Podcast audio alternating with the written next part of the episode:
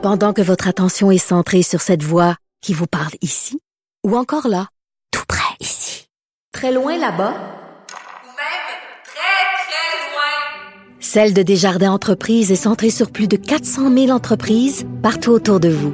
Depuis plus de 120 ans, nos équipes dédiées accompagnent les entrepreneurs d'ici à chaque étape pour qu'ils puissent rester centrés sur ce qui compte, la croissance de leur entreprise.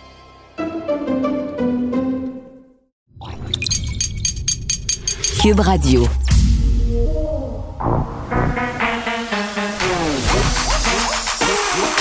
Elle a une opinion sur tous les sujets. Pour elle, toutes les questions peuvent être posées. Geneviève Peterson. Cube, Cube, Cube, Cube Radio. Salut tout le monde, bienvenue à l'émission. On commence tout de suite euh, en parlant de cet hôpital pédiatrique, la ville portuaire de Mariupol. C'est dans le sud de l'Ukraine qui aurait été touché par des frappes aériennes russes. Et bon, sur les médias sociaux, le président ukrainien Zelensky qui dit qu'il y aurait des enfants ensevelis sous les décombres. Évidemment, on, on est tous euh, excessivement choqués et touchés quand on lit des choses comme ça. C'est une information qui n'a pas été confirmée par euh, aucun euh, par l'armée russe par ailleurs, puis pas par une source indépendante non plus. Donc, il euh, faut se garder quand même une certaine réserve, mais en même temps, bon, ça semble effectivement être le cas. Là. Il y a des vidéos qui circulent actuellement sur la page de l'armée ukrainienne euh, et qui sont abondamment partagées. Puis tu sais, c'est fou là, ça nous frappe l'imaginaire quand c'est des enfants. Puis je voyais hier des images de réfugiés. Euh, ceux dont on parlait, là, qui fuyaient sur la petite planche de bois parce que le pont qu'ils devaient emprunter pour traverser, pour fuir la ville dans laquelle ils se trouvent, a été volontairement bon euh, détruit par l'armée ukrainienne pour ne pas que les Russes puissent entrer dans la ville. Des vieilles personnes là c'est dans le fond c'est les gens vulnérables. Je veux pas dire qu'on n'a pas de compassion pour euh, euh, les, les, les femmes, les hommes euh, qui sont dans un âge moyen, là, mais c'est quand on sent de la vulnérabilité dans une photo, que ce soit un enfant ou une personne âgée. Je voyais justement des photos des dames euh, 78 ans, 85 ans, qui sont dans des espèces de petits paniers, euh, se font transporter du mieux qu'on peut par les proches, par les secouristes, par les bénévoles qui sont là-bas. Et la, terreur dans leurs yeux, l'incompréhension, ça, ça, ça me brise le cœur de voir ça. Euh, il y avait une femme, entre autres, une mère de famille qui était avec son enfant d'environ 2-3 ans, tenait dans une main, traversait sur la petite planche de bois et dans l'autre, elle avait son petit chien. Puis tu je me dis, aïe aïe, tu à quoi qu'elle est en train de penser, cette femme-là, pendant qu'elle marche sur le bois? Qu'est-ce qui se passe dans sa tête? Qu'est-ce, tu sais, c'est quelqu'un qui avait une vie puis tout à coup, boum, euh, tu sais, tout change, des bombardements, on doit fuir le pays avec son enfant puis son petit chien en dessous du bras. Puis tu sais, bon, on, est en train de dire ça, euh, puis ça change rien que j'en parle à la radio, mais je sais que vous êtes touchés par ces images-là, vous aussi, parce que euh, quand j'ai parlé de l'effet que ça nous fait de voir ces images de guerre-là, j'ai quand même eu quelques courriels assez en c'est en quantité pour que j'en vienne à la conclusion que c'est réellement euh, bon quelque chose qui nous atteint. Là. Les gens sont troublés par ce qu'ils voient, puis on cherche une façon d'aider à tout prix. Puis il y a des gens qui vont accueillir euh, des réfugiés ukrainiens au Canada. Euh, Est-ce qu'on sait aussi à quoi s'attendre quand on quand accueille comme ça des gens là, parce qu'on sait que bon malgré toutes les bonnes intentions du monde, là, quand on a accueilli des réfugiés syriens, il y a des familles qui ont fait un peu le saut, c'est quand même une lourde responsabilité. Puis je veux juste revenir euh, un peu sur la montée de lait que j'ai faite hier sur donner des fleurs pour la Journée internationale des droits des femmes. Parlant d'images de la guerre en Ukraine, hier, je voyais la Croix-Rouge qui a donné une tulipe à chaque femme qui a traversé, à chaque femme réfugiée qui se retrouvait de l'autre côté de la frontière. La Croix-Rouge en mettait une fleur. Puis au début, je me disais, ben voyons donc, tu sais, euh, ces femmes-là, euh, assurément, ont d'autres chats à fouetter que de recevoir des fleurs. Euh, elles ont peur pour leur vie. Là, je parlais de la dame qui avait traversé avec son enfant et son chien d'un bras. Je me disais, elle s'en sac-tu de recevoir une fleur? Mais c'est là qu'on voit que, tu sais, quand on juge un conflit de loin, qu'on regarde ça à travers nos yeux d'occidental qui habite en Amérique du Nord, assis sur son divan, euh, on a une vision quand même assez arrêtée et cliché du truc parce qu'après, je les écoutais, ces femmes-là, puis je voyais les images, le sourire dans leur visage, le sourire dans leurs yeux et surtout une jeune fille, ça m'a beaucoup marqué, qui a dit Hey, moi, c'est la première belle affaire qui m'arrive depuis des jours, ça fait ma journée, cette petite fleur-là. Fait que je me suis dit, hey Geneviève, sais-tu quoi, là, avec tes petits préjugés, là, ferme-toi là. Euh, peut-être que Ghislain qui, achète son bouquet de fleurs aujourd'hui à Gisèle pour la journée de la femme, c'est pas tout à fait ça, mais que la Croix-Rouge donne des fleurs aux femmes ukrainiennes pour les faire sourire un peu, je pense qu'on peut l'accepter. J'ai trouvé ça très, très beau, ces images-là. Euh, on va parler euh, des avions polonais. Qu'est-ce qui se cache derrière la volonté de la Pologne de donner ces avions de chasse à l'Ukraine en passant par les États-Unis? Ce qui était en jeu, c'est la Pologne, euh, bon, donnait ou prêtait des avions à l'Ukraine totalement gratuitement, mais en échange, les États-Unis devaient leur envoyer leurs propres avions. Et là, euh, les États-Unis ont dû refuser tout ça. Puis je regardais ça aller, puis je me disais, oh, il y a quelque chose en, dessous de ça. Donc, on va en parler avec euh, avec un expert en aéronautique, quelqu'un qui se connaît bien en aviation civile. Et toute cette histoire aussi de fraude envers les locataires qui est dans le journal de Montréal aujourd'hui, un texte de Francis Pilon, épouvantable. On sait dès qu'il y a des manquements, dès qu'il y a des, des, des brèches, les fraudeurs s'y faufilent. Et là, évidemment, à cause de la pandémie, on le sait, puis c'était déjà le cas avant, pénurie du logement, des gens cherchent désespérément et ça se passe beaucoup dans les petites annonces. Puis à cause de la, justement de la COVID-19, euh, c'est facile pour les fraudeurs, justement, de, demander de l'argent aux gens puis de dire ben là il y a tellement de visites euh, venez pas le voir mais donnez-moi un compte puis il va être à vous. Puis qu'il y a des gens qui se sont fait avoir. C'est assez épouvantable. Merci. Et à la fin de l'émission on va revenir sur le cas d'Émile Bilodeau qui a claqué la porte du festivalage parce que la programmation était uniquement masculine. Euh, on va en parler avec Mathieu Léa Streliski. Mathieu euh, est d'accord avec la démarche, comme il dit, mais il a quand même quelques bémols.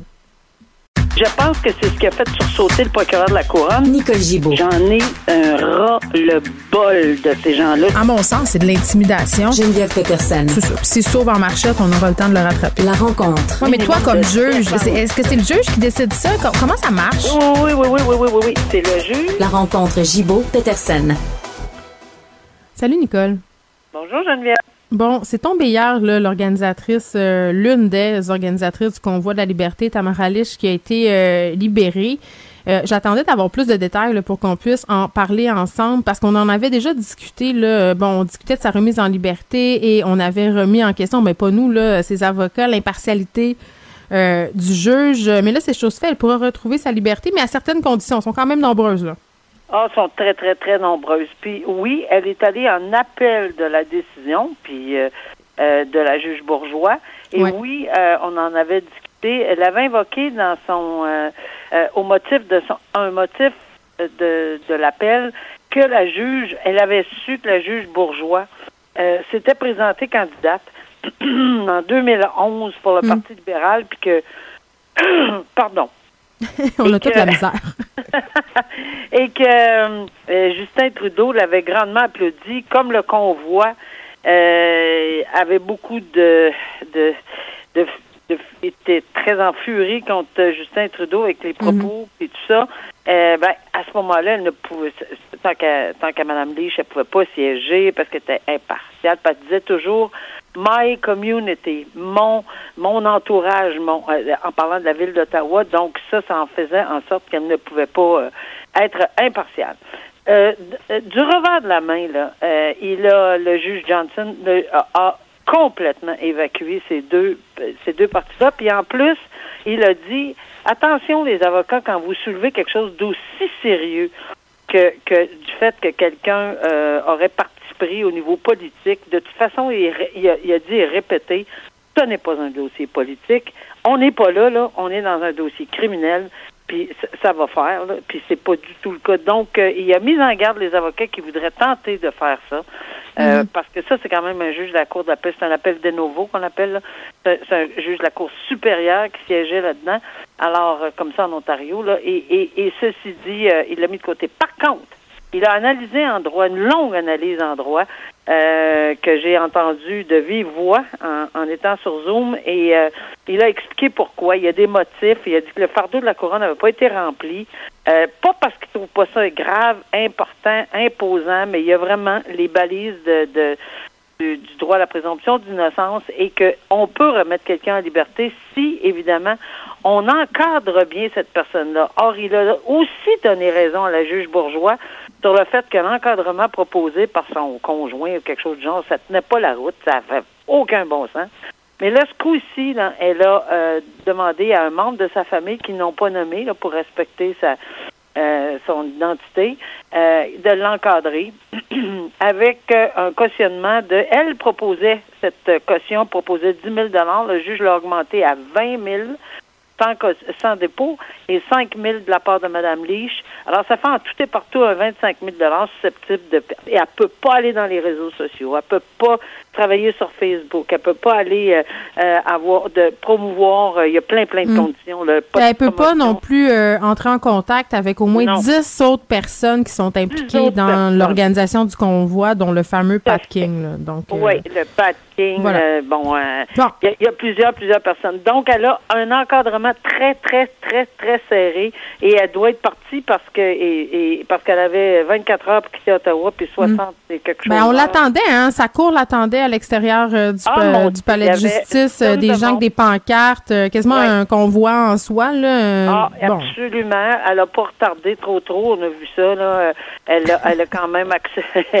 Oui. Et elle est partie avec un, un véhicule, avec une petite, petite affiche Freedom.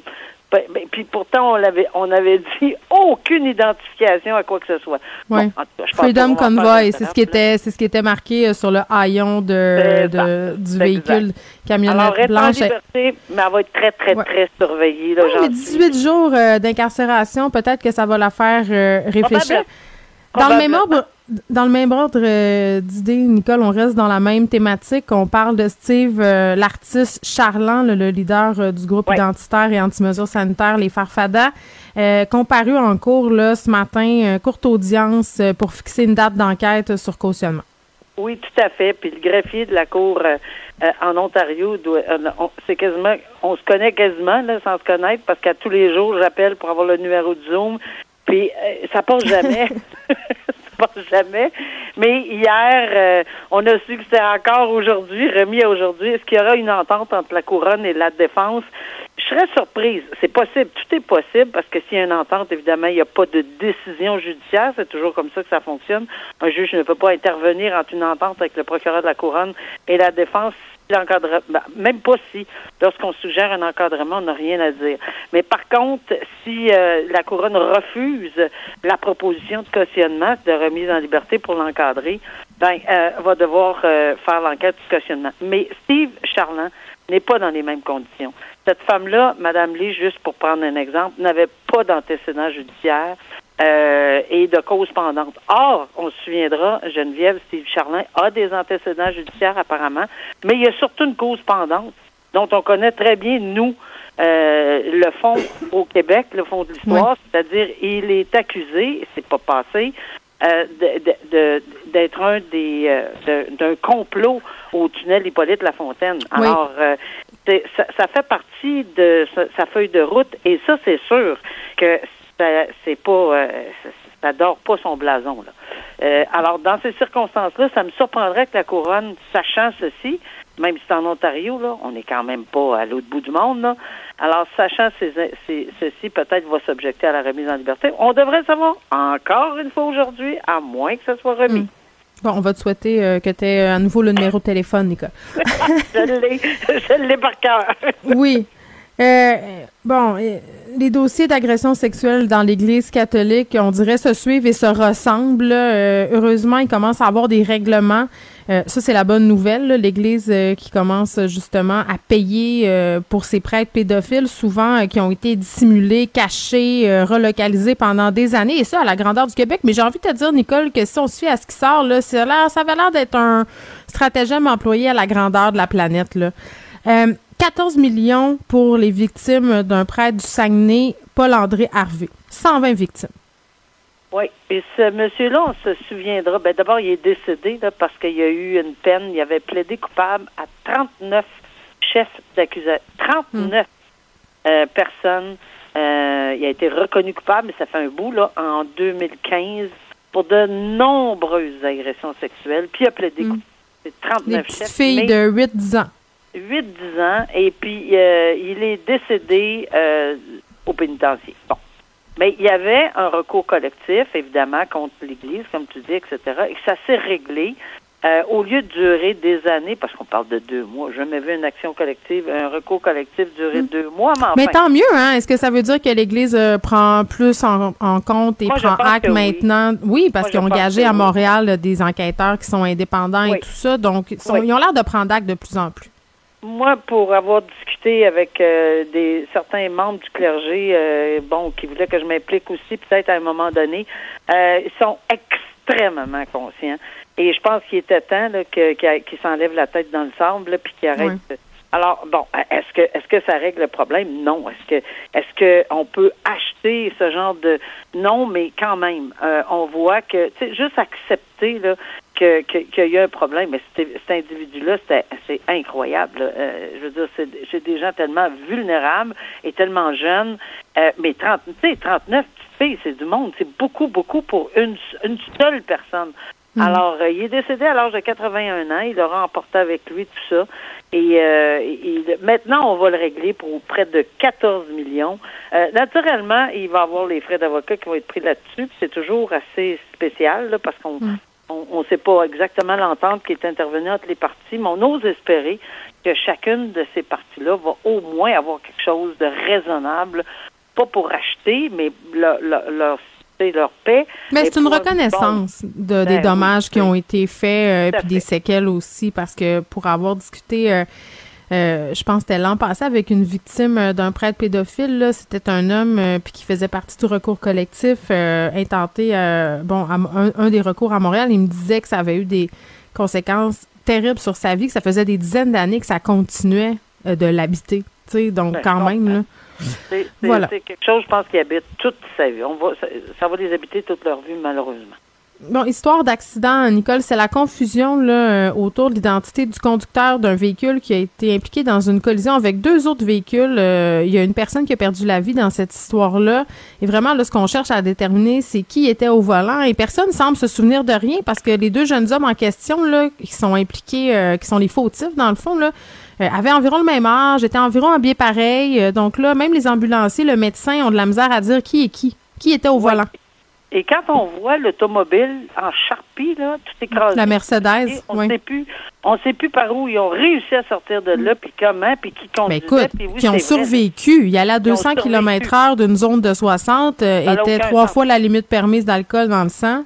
Exact. Alors, malheureusement, et évidemment, c'est toujours l'autre côté, là, il y a- il y a- qui ont perdu la vie. Une personne, puis deux, trois autres blessés, je crois. Mhm. Une famille. Euh, une famille au complet. Alors, ben ça, c'est un bon sujet. Pourquoi pas? C'est pas parce qu'en Ontario, c'est pas différent. C'est le code criminel qui s'applique. Et tu sais, on on n'est peut-être pas au courant comme une, une accusation commence toujours par le ou vers le, telle date, à tel endroit, telle Ouais. personne a commis telle infraction. C'est ça les éléments constitutifs d'une infraction. Et c'est ça que la couronne doit prouver hors de tout doute raisonnable. Et oui, moi, je l'ai déjà vu plus d'une fois, l'identité de la personne accusée, euh, ça, ça branlait, là, c'était chambranlant au point où, euh, pas le choix, là, je ne peux pas, on, on ne pouvait pas, ou je- moi, dans mon cas, je pouvais pas, ou ici, peut-être que ça va être le cas, euh, rendre une décision hors de tout doute raisonnable. Maintenant, la preuve circonstancielle, c'est toujours quelque chose qui est dans un dossier important. Or, il y en a un petit peu de preuves circonstancielles dans les circonstances parce que euh, il y a deux personnes, conducteur et passager. Oui, c'est vrai, mais il y a des gens qui disent, bon, ils portaient des t-shirts, supposément blanc et noir, mais là, c'était à à la tombée du jour, donc on ne sait plus exactement qui portait quoi. C'est des gens qui viennent, qui sont, qui ont probablement un teint basané, probablement des gens de, l'Iran, ce que j'ai su, un peu basané avec le même genre de, physique, à peu près au- du même âge. Et, mais un a une blessure à l'épaule droite, probablement causée par le serment de la ceinture, et l'autre, conducteur qui est accusé, a été retrouvé avec les clés dans ses poches à l'hôpital, les clés du, véhicule. Mais personne n'est capable vraiment de l'identifier. Est-ce qu'on va tout tirer de ces informations? Mais si on réussit pas, qu'est-ce qui se passe, Nicole? Moi, c'est ça, ça ma question. Si on n'est pas capable de. Si on réussit pas à savoir avec exactitude qui était au volant. Puis lui, l'idée de le dire, c'est moi qui étais au volant, ça ne traverse pas l'esprit? Ben voyons. pas pour une négligence criminelle causant la mort. Il est parti pour un grand bout de temps. Euh, euh, alors, est-ce qu'il va être capable? Regarde. Moi, j'assumerais, rendu là, t'as tué et quelqu'un. de C'est ça. Toi, moi et beaucoup de gens seraient pas capables de vivre avec ça. Ben non. Il semble que, il semble que ça se pose pas problème. Ni l'un ni l'autre Ben, coudonc. Euh, et, et ils vont vivre avec. Mais si c'est le cas, c'est vraiment impossible et qu'ils maintiennent la ligne dure, ils persistent et signent, et que le juge ou la juge n'est pas capable de, de, de, de le savoir hors de tout doute, ben, c'est ça, c'est un acquittement. Bon, mais je leur, par- je leur proposerais de partager une cellule, moi, s'il y en a pas un qui se dénonce. tu sais, comme, quand, comme quand on était en cinquième année, là, quand il manquait quelque chose sur le bureau de la prof, là, fallait euh, se dénoncer, sinon tout le monde était en retenue. Il est juste pas, il est juste pas accusé. Il y en a juste un d'accusé. Oui, ben c'est ça, exactement. Donc, ce procès-là, on fait des blagues, là, mais c'est pas drôle euh, qui se poursuit euh, le, tout, le mais, 4 avril. euh, c'est intéressant d'en parler parce que oui, il y a des problèmes dans ce dossier-là. On verra la, la conclusion. À demain, Nicole. À demain, au revoir. Pendant que votre attention est centrée sur vos urgences du matin, vos réunions d'affaires du midi, votre retour à la maison ou votre emploi du soir, celle de Desjardins Entreprises est centrée sur plus de 400 000 entreprises à toute heure du jour. Grâce à notre connaissance des secteurs d'activité et à notre accompagnement spécialisé, nous aidons les entrepreneurs à relever chaque défi pour qu'ils puissent rester centrés sur ce qui compte, le développement de leur entreprise.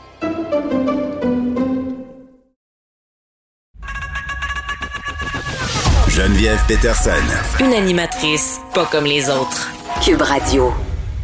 Je voyais ça passer hier, cette idée de la Pologne de donner des avions de chasse à l'Ukraine, mais plutôt de les prêter là, tout à fait gratuitement, euh, mais d'impliquer les États-Unis là-dedans. Là. Puis c'est peut-être ce bout-là là, qu'on comprend moins. Euh, je vous prête des avions, mais en échange, les États-Unis doivent me donner euh, des avions plus modernes. Qu'est-ce qui se cache derrière tout ça? Parce que forcément, il doit avoir peut-être une stratégie. En tout cas, c'est ce qu'on va découvrir avec Meram Ibrahim, qui est directeur de l'Observatoire de l'aéronautique et de l'aviation civile. Monsieur Ibrahimi, bonjour.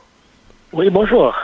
Bon, là, euh, Monsieur Ibrahimi, vous êtes la personne parfaite pour nous démêler. Là, Euh, bon, l'Ukraine qui demande des avions de chasse parce que beaucoup ont été abattus euh, par l'armée russe depuis le début de la guerre. La Pologne qui propose d'en envoyer du même modèle hein, que ceux que l'Ukraine euh, a perdus.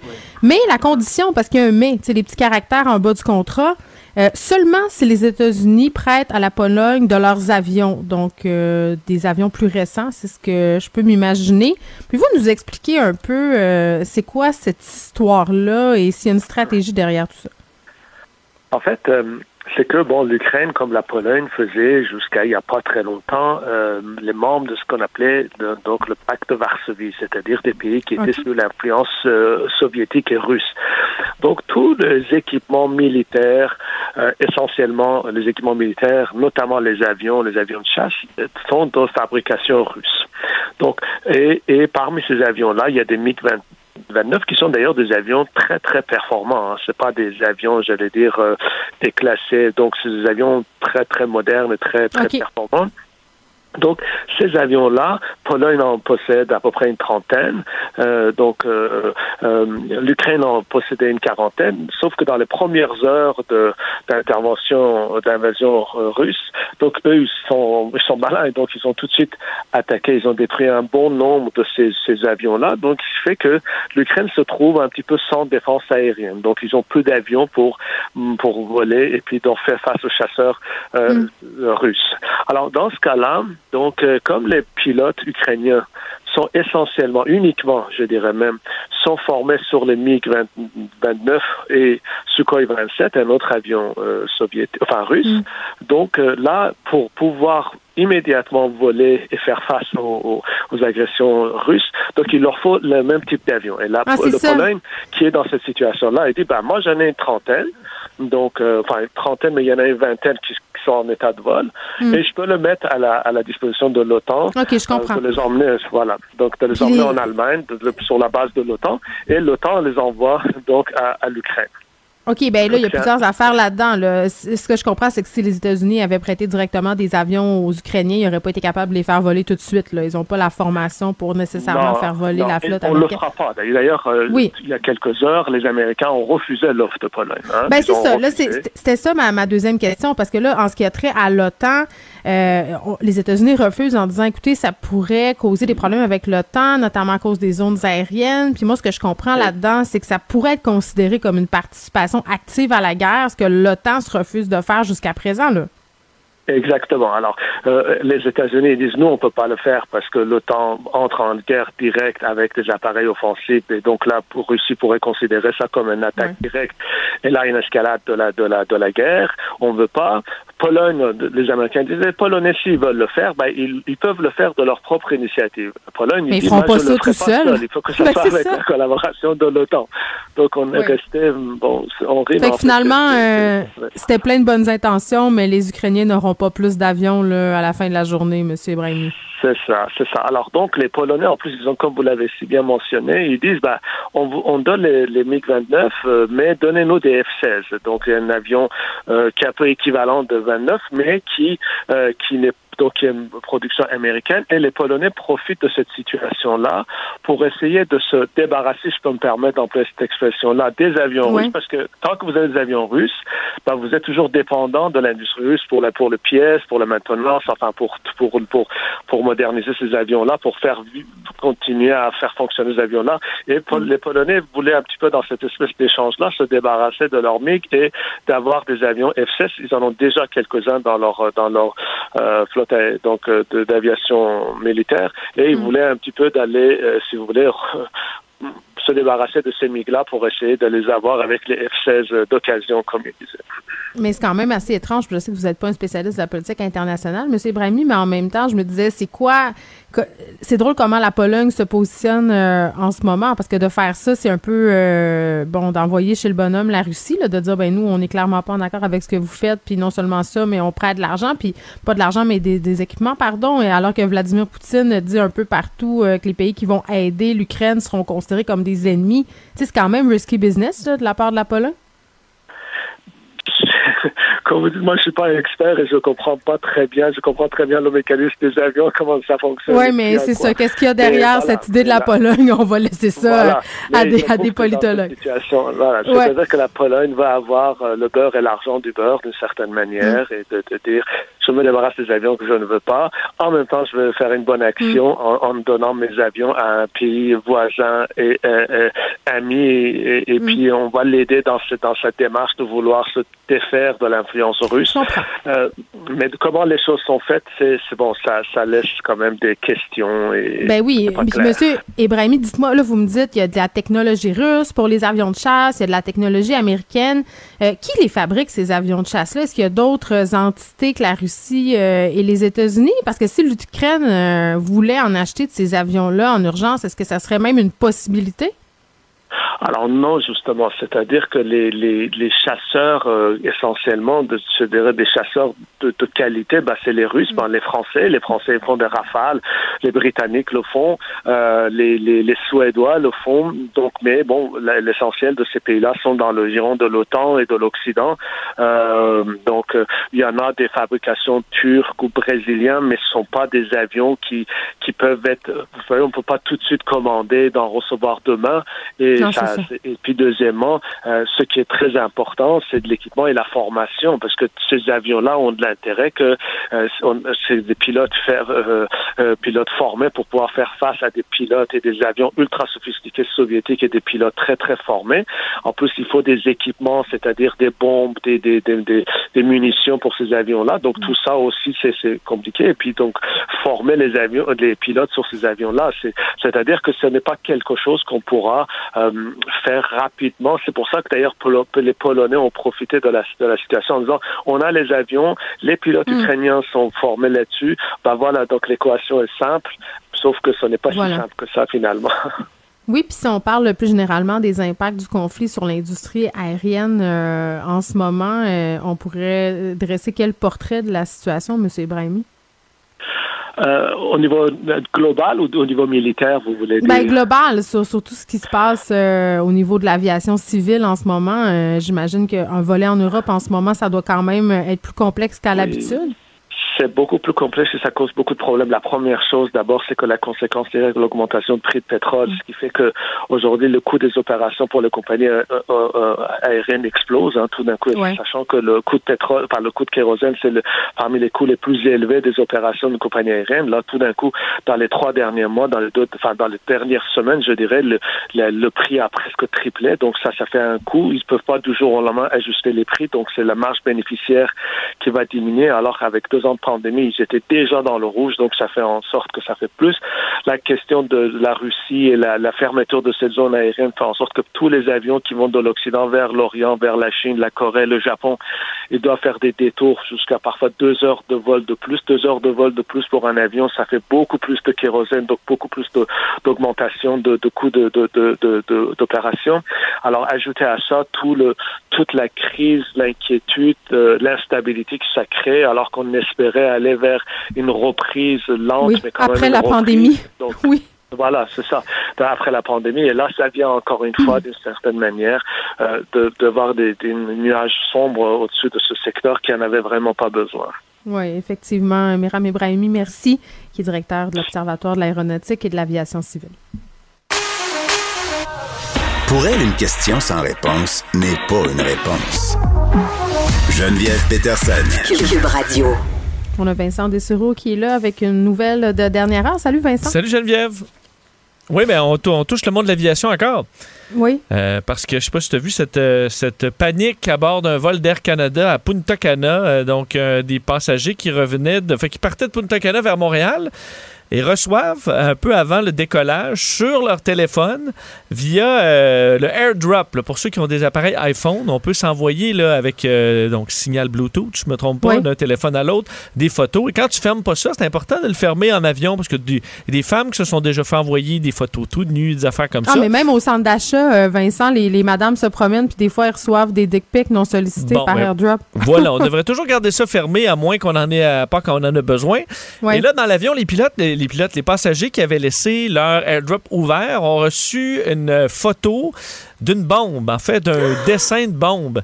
Euh, le cauchemar, le et- pire cauchemar. Et là, Avant de décoller ou en vol? avant, avant de, vol? avant de décoller, heureusement, j'avoue qu'en vol. euh, Mais tu fermes, bon, tu te mets en mode avion, là, nécessairement. T'es supposé, en tout cas. Euh, oui, t'es supposé. Est-ce qu'il y en a qui, est-ce que tout le monde le fait? Malheureusement, non. Mais donc, euh, effectivement, là, avant de partir, tu reçois ça. C'était écrit d'ailleurs, euh, bon vol. bon, il y avait- un petit message menaçant aussi. De sorte que là, ben, le message a fait le tour de, de l'avion. On a dû. euh, Oh, en fait, ce qu'on a gardé les passagers à l'intérieur pendant plus de deux heures. Le temps de. Bon, décider qu'est-ce qu'on allait faire. Je suppose qu'il y a eu certaines Ben, voir procédures. si c'était crédible ou pas la menace. là. Exact. Et là, on, euh, nos, euh, nos collègues de TVA Nouvelles ont parlé avec des, euh, des, des passagers. Ils disaient qu'à bord, c'était la, la panique. Il y a des passagers qui tremblaient, qui étaient en crise de panique. Je t'avoue que, bon, il y a quand même des bonnes chances que ce soit une, une farce là, quand tu reçois Non, je ça. comprends, euh, Vincent. Je la vois à l'image en ce moment. C'est vraiment cartoonesque. Là, on en parle toutes les deux euh, confortablement assis. Toi, tu es dans le studio. Moi, je suis à la maison.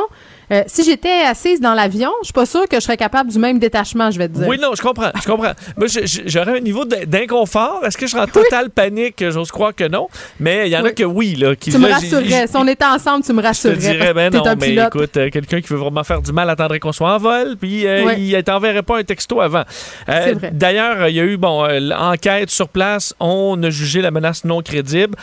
Crédible, on a dû annuler le vol au complet, mais les passagers auraient déjà été replacés sur d'autres vols, seraient déjà tous en direction de Montréal.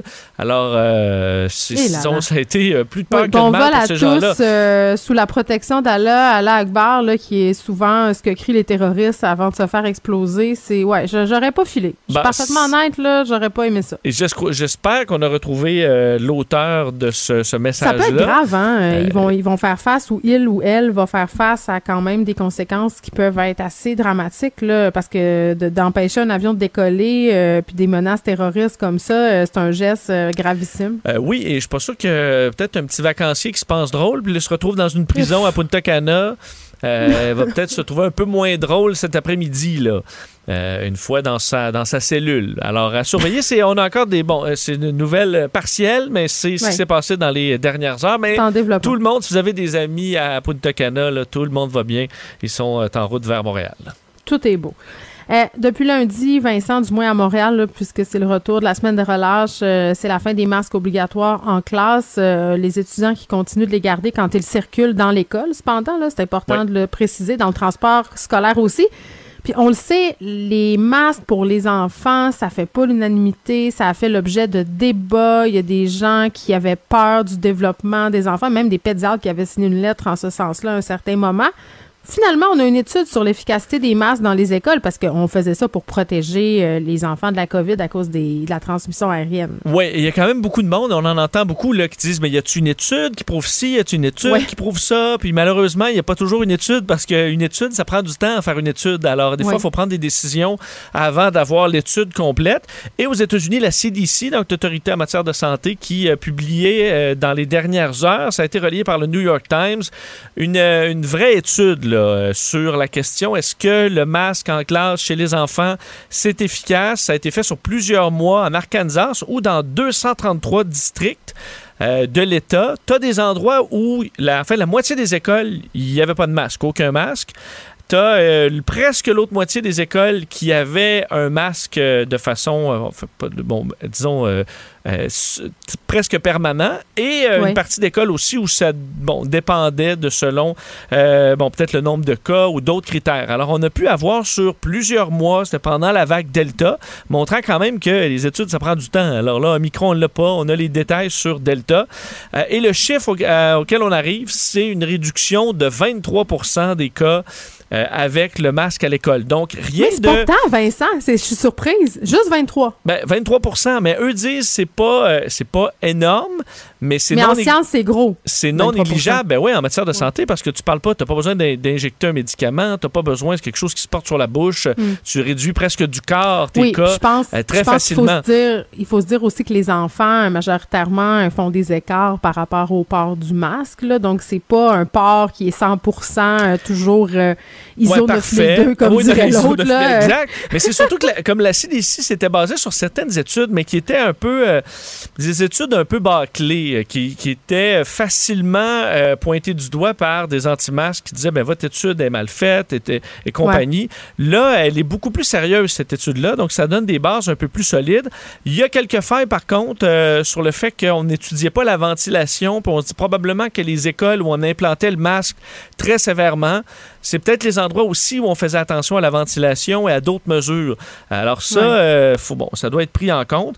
Et il y a la question de ben, le balancier, c'est-à-dire les enfants, euh, c'est plus difficile pour communiquer, euh, il y a de l'inconfort et compagnie. Alors il y a, il y a ce rapport-là. Mais à la question, au moins, est-ce qu'il y a une efficacité? Ben, la réponse est oui. Donc ceux qui disent que le masque à l'école, c'est complètement inutile, ben, ça réduit d'un quart des Puis- cas selon cette étude plus sérieuse. Ceux qui disent aussi que le masque, c'est très, très dérangeant, là, pour nos enfants, c'est rendu comme mettre une paire de mitaines ou ses souliers pour aller à l'école. là. La preuve, euh, je demandais ce matin même à mes enfants, euh, Vincent, qu'est-ce qui se passait avec leur masque à l'école. Puis vraiment, c'était pas une question orientée. là. C'était Ouais. vraiment, euh, je voulais savoir ce qu'ils faisaient.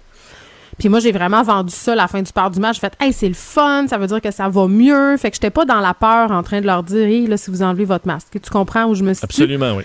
Puis les deux m'ont dit Ah, mais là, pour l'instant, euh, on le garde. puis là, j'ai dit Mais pourquoi? Vous pouvez l'enlever, c'est tannant, un masque toute la journée.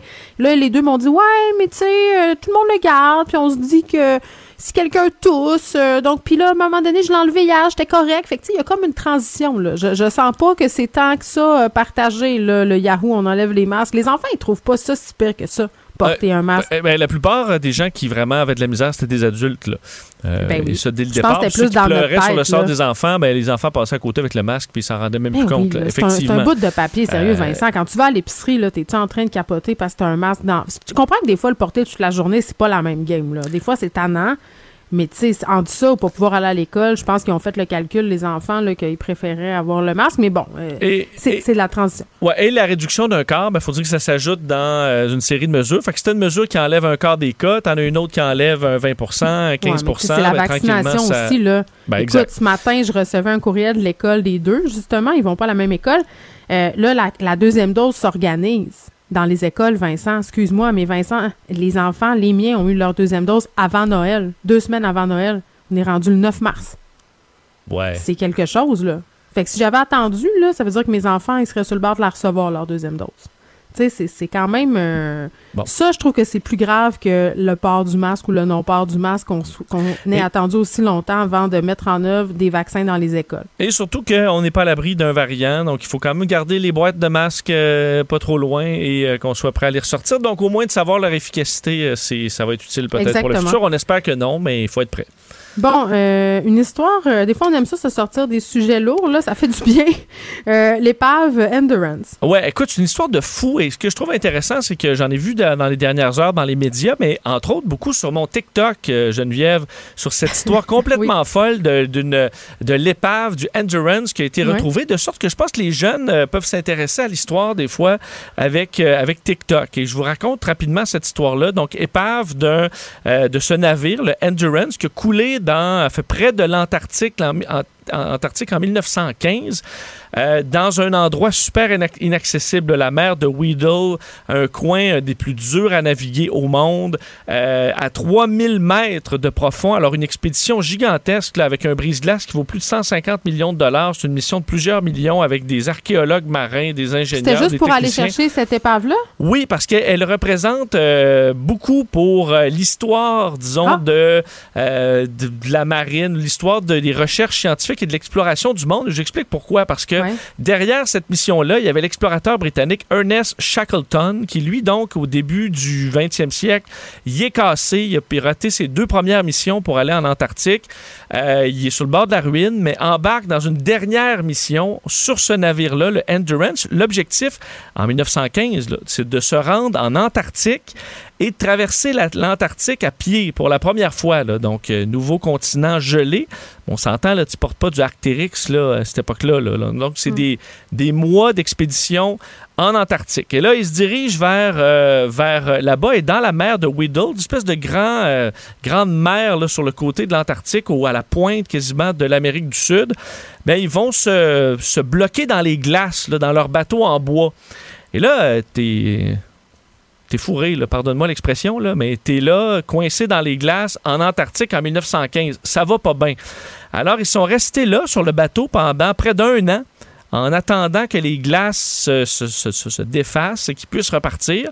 Le problème, c'est que les glaces se sont plutôt resserrées et ont éventuellement détruit le, le bas du navire qui a coulé. Alors, ils ont transféré sur euh, la banquise. Ils sont là, plusieurs dizaines de membres d'équipage. Ils sont 26, si je ne me trompe pas. Ils vont rester plusieurs mois sur la banquise. Là, ça fait plus d'un an qu'ils sont en Antarctique sur des rations, euh, bon, qui, qui- sur tout ce qui reste. Ouais. Et finalement, l'explorateur va décider, ben, regarde, je vais partir avec cinq de mes hommes en canot, en canot de sauvetage, en bois. Puis on va essayer, essayer de rejoindre l'île de Georgie du Sud, qui est à 1300 km plus loin, puis d'aller chercher de l'aide d'un baleinier. Euh, Ouais. Mission de la dernière chance. Et ils vont partir, ils vont faire plus de 1000 km dans leur petit canot, dans les pires mers du monde, il faut dire, en Mais Antarctique. ils se sont rendus, tu me niaises? Et ils se sont rendus Ben voyons donc. mais ils, se sont, ils sont arrivés du mauvais côté de l'île. Donc là, il y avait une chaîne de montagnes jamais traversée par l'homme qu'ils ont dû traverser. OK, mais il est où le film de cette affaire-là? Ben il là, tueur, il écoute, en on- avoir un? Ben, il faut croire. Et là, ils ont réussi à atteindre la, la petite base là, de, de baleiniers et d'envoyer une mission de sauvetage. Et les hommes ont pu être tous secourus euh, quelques semaines après. Alors, ils auront passé pratiquement un an et demi euh, dans des conditions absolument épouvantables et ont tous été récupérés. Mais, mais l'épave est au fond de l'eau. Et euh, l'eau est tellement froide dans ce secteur-là qu'il n'y a pas beaucoup de micro-organismes. Alors, on s'attendait à ce que le bateau en bois soit presque intact.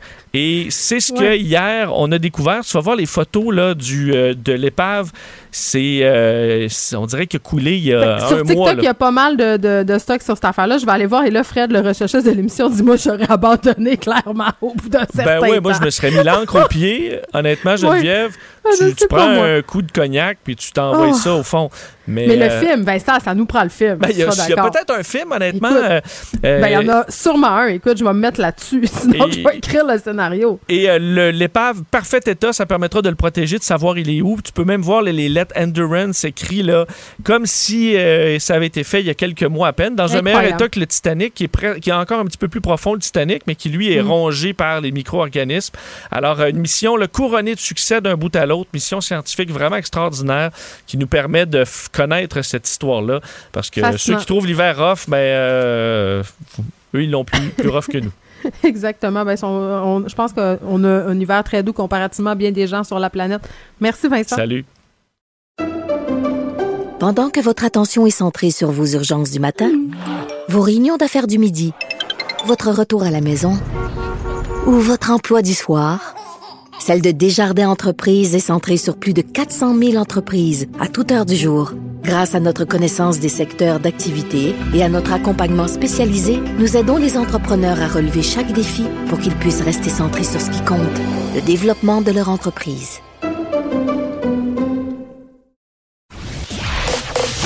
Vous écoutez Geneviève Peterson. Cube Radio. C'est avec un grand plaisir qu'on retrouve euh, notre ancien collaborateur Guillaume Lavoie. Salut Guillaume. Bonjour Geneviève. Je suis contente euh, de te retrouver euh, parce que, bon, euh, les gens peut-être ne sont pas au courant, mais tu as été observateur euh, à trois reprises, toi, en Ukraine. Tu es membre aussi de la chaire euh, Raoul Dandurand. Puis je voulais qu'on, parce que tu t'intéresses évidemment à ce qui se passe euh, là-bas en ce moment, puis je voulais qu'on fasse le tour là, de, de certains aspects de, de ce conflit-là. Puis je voulais qu'on commence par la- l'attaque nucléaire, euh, la question du nucléaire, parce qu'aujourd'hui c'est un des gros sujets, là, le fait que la centrale de Tchernobyl ait arrêté d'envoyer de l'information. Euh, bon, aux organismes qui s'occupent de gérer l'énergie nucléaire. On a eu cette attaque-là aussi la semaine dernière. Là, moi, j'ai assisté à ça quasiment en direct. J'étais par hasard devant mon écran. Et pour vrai, euh, Guillaume, comme bien des gens, j'ai eu très, très peur. Je me demandais qu'est-ce qui allait se passer. Là. C'est vrai que ça peut être très inquiétant, surtout parce que, contrairement, par exemple, aux Français ou aux Allemands, euh, nous, la centrale nucléaire, à part Gentilly, dont on n'entendait à peu près jamais parler, qui est maintenant là, plus en opération, on connaît pas beaucoup ça. Mais l'énergie nucléaire en Europe, et particulièrement en Europe de l'Est, c'est un peu l'équivalent d'Hydro-Québec. Mhm. C'est le cœur de ce avec quoi on se chauffe, on fait fonctionner nos maisons. Et en Ukraine, il y a quatre centrales euh, nucléaires, plus Tchernobyl, et il y a 15 réacteurs qui sont en fonction. Évidemment, Tchernobyl ne fonctionne plus depuis le triste accident, Hmm. mais ça reste toujours des pôles euh, de très haute sécurité, de très haute vulnérabilité. Ceci étant, c'est pas construit en carton. là. Habituellement, ces choses-là sont construites pour pouvoir même résister à un écrasement d'avion. Alors, ça vous donne une idée là, de la force. Et là, on pourrait se demander, OK, est-ce que les Russes pourraient avoir raison de faire ça dans leurs objectifs militaires à eux? Et ça fait pas de sens. Qu'est-ce que tu veux dire? que- ben, D'abord parce que si jamais ça explosait, imaginons un, ex- un accident comme Ah non, mais la ça s'en va chez eux. C'est ça que je me disais. Les vents, euh, c'est la même chose que chez nous, là. Les vents dominants vont vers l'est. Ça amènerait tout ça en Russie. Ça Ouais. serait pas génial. Et en plus, comment paraître comme un paria international? Il y a déjà pas une grosse coalition de gens qui se tiennent à côté de la Russie dans les photos. Si, en plus, il y avait ce comportement complètement irresponsable, on pourrait imaginer que la Russie perdrait tout appui, tout, tout allié qu'elle pourrait avoir. Alors là, il reste deux thèses. Soit celle de l'accident, hein, un gars qui s'est pas visé que ses missiles, ça, ça se pourrait. Mais une thèse peut-être plus forte encore, c'est celle de l'intimidation ou de la guerre psychologique. Oui, parce qu'ils ont pris le contrôle hein, de, de ces centrales-là. Là. Ça fait partie de la stratégie, on dirait quand même. Là. Oui, alors, au niveau psychologique, Tchernobyl, c'est en Ukraine. Hmm. Ils l'ont connu, l'accident. Ça a laissé des traces fortes dans le psyché des gens là-bas. Alors, de penser que ça pourrait arriver encore, l'idée, c'est on va peut-être leur faire tellement peur qu'ils vont mettre le genou par terre et ils vont dire c'est correct, on arrête de résister. Mais au-delà de ça, il y a des objectifs stratégiques. Euh, ce qui est en train de se dessiner autour de Kiev, ça ressemble quasiment à un, siège là, médiéval. C'est-à-dire, on entoure la ville.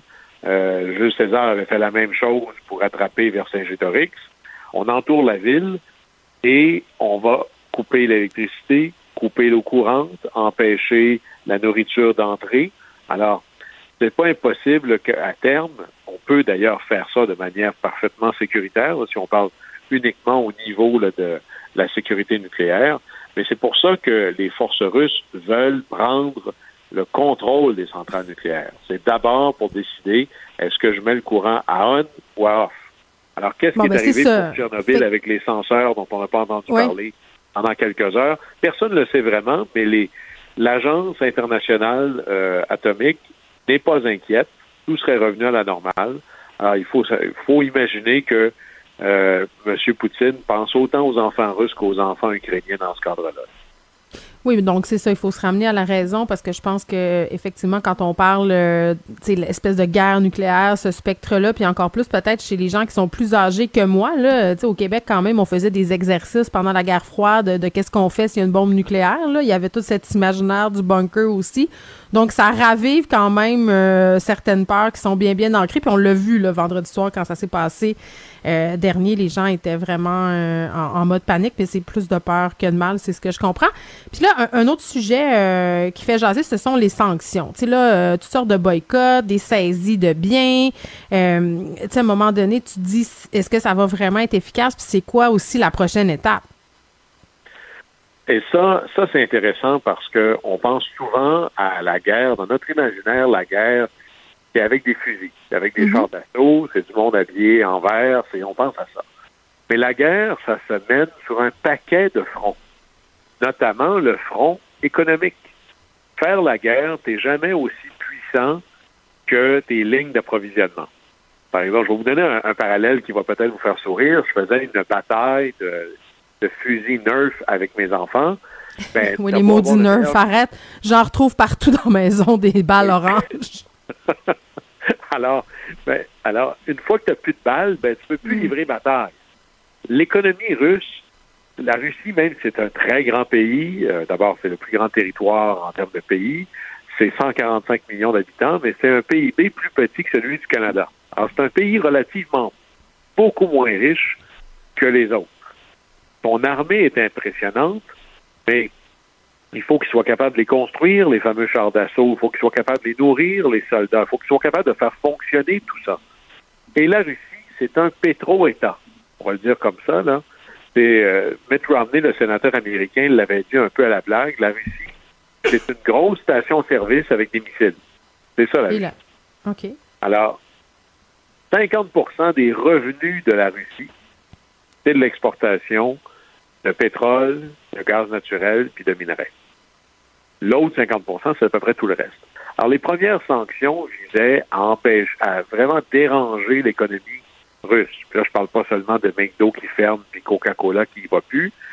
C'est qu'autour de M. Poutine, il y a une série de super riches, super puissants. Et eux ont caché leur argent à l'étranger depuis des années. Puis nous, le monde occidental, regardait ailleurs. Alors là, ils ont des bateaux de 3, 4, 500 millions de dollars.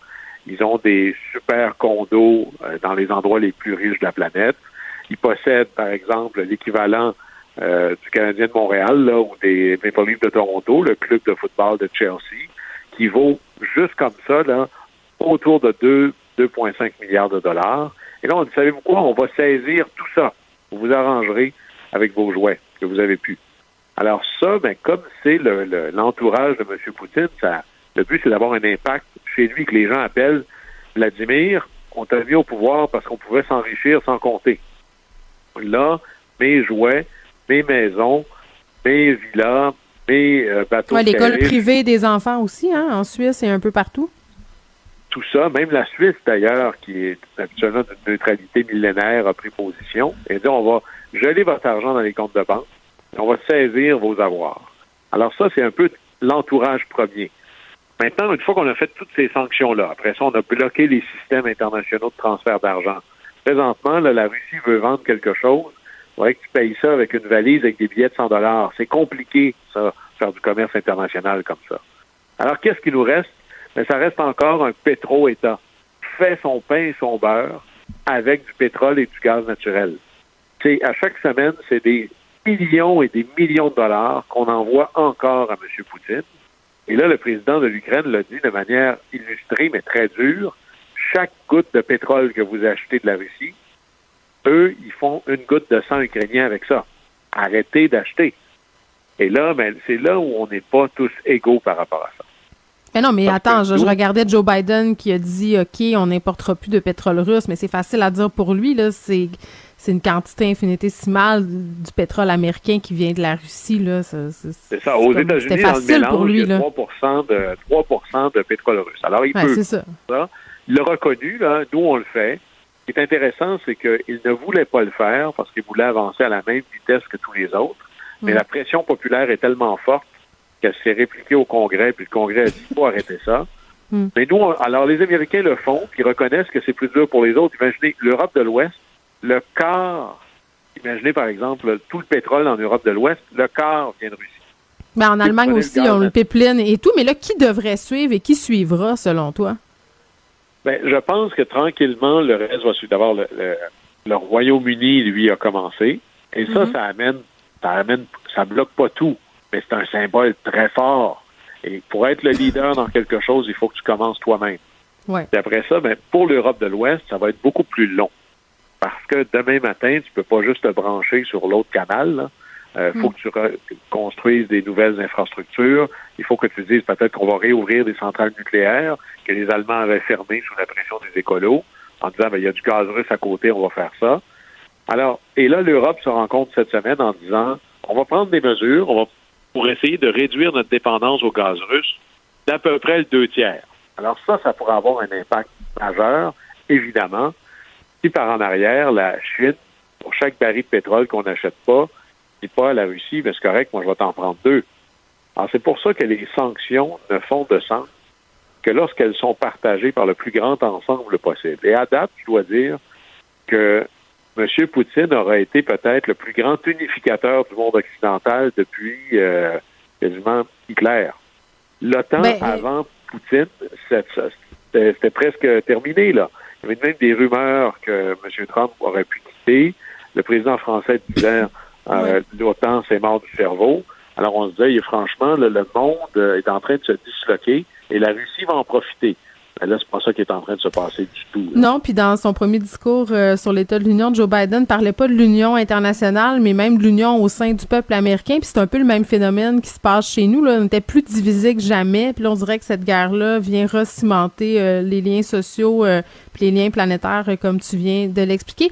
Là, évidemment, le gros point d'interrogation, euh, Guillaume, ça demeure euh, la Chine, ce que va faire la Chine. Là, ils se sont abstenus par ailleurs au vote de l'ONU pour condamner l'action russe en Ukraine.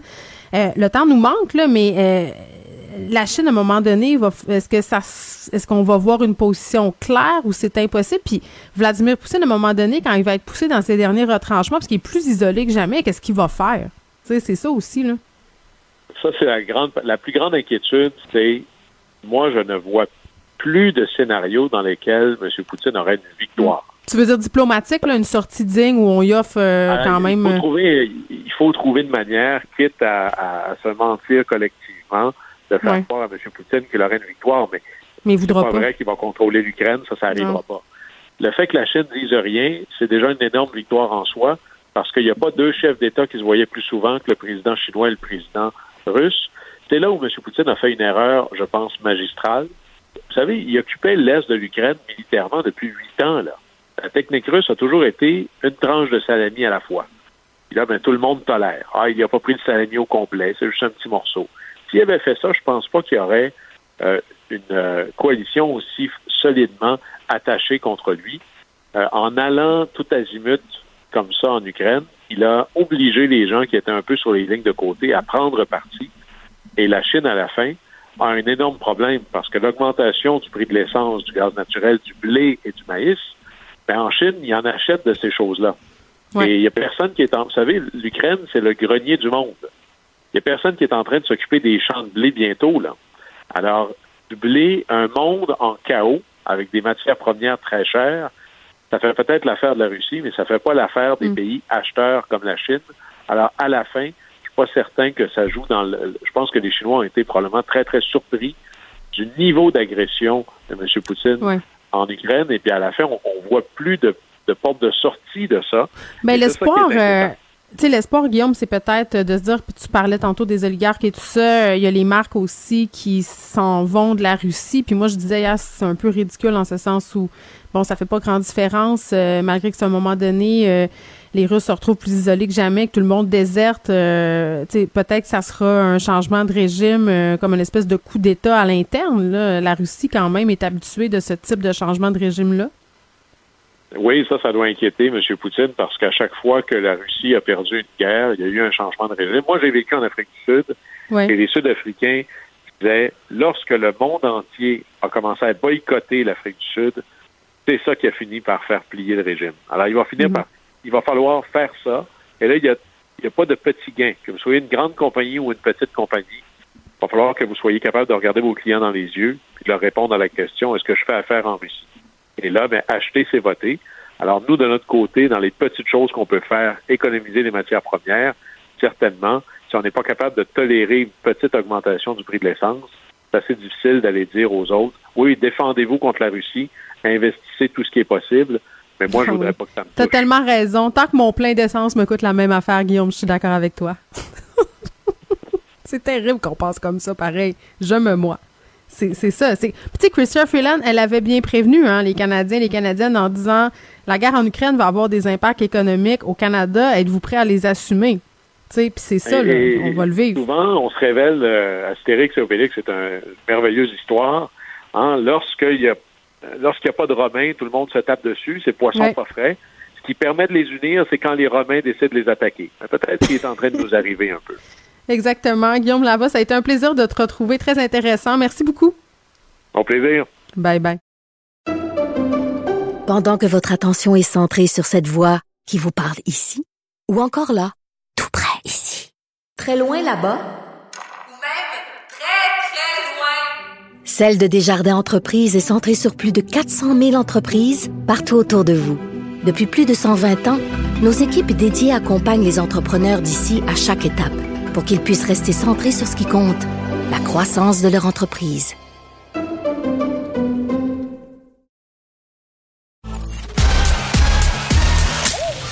Geneviève Peterson.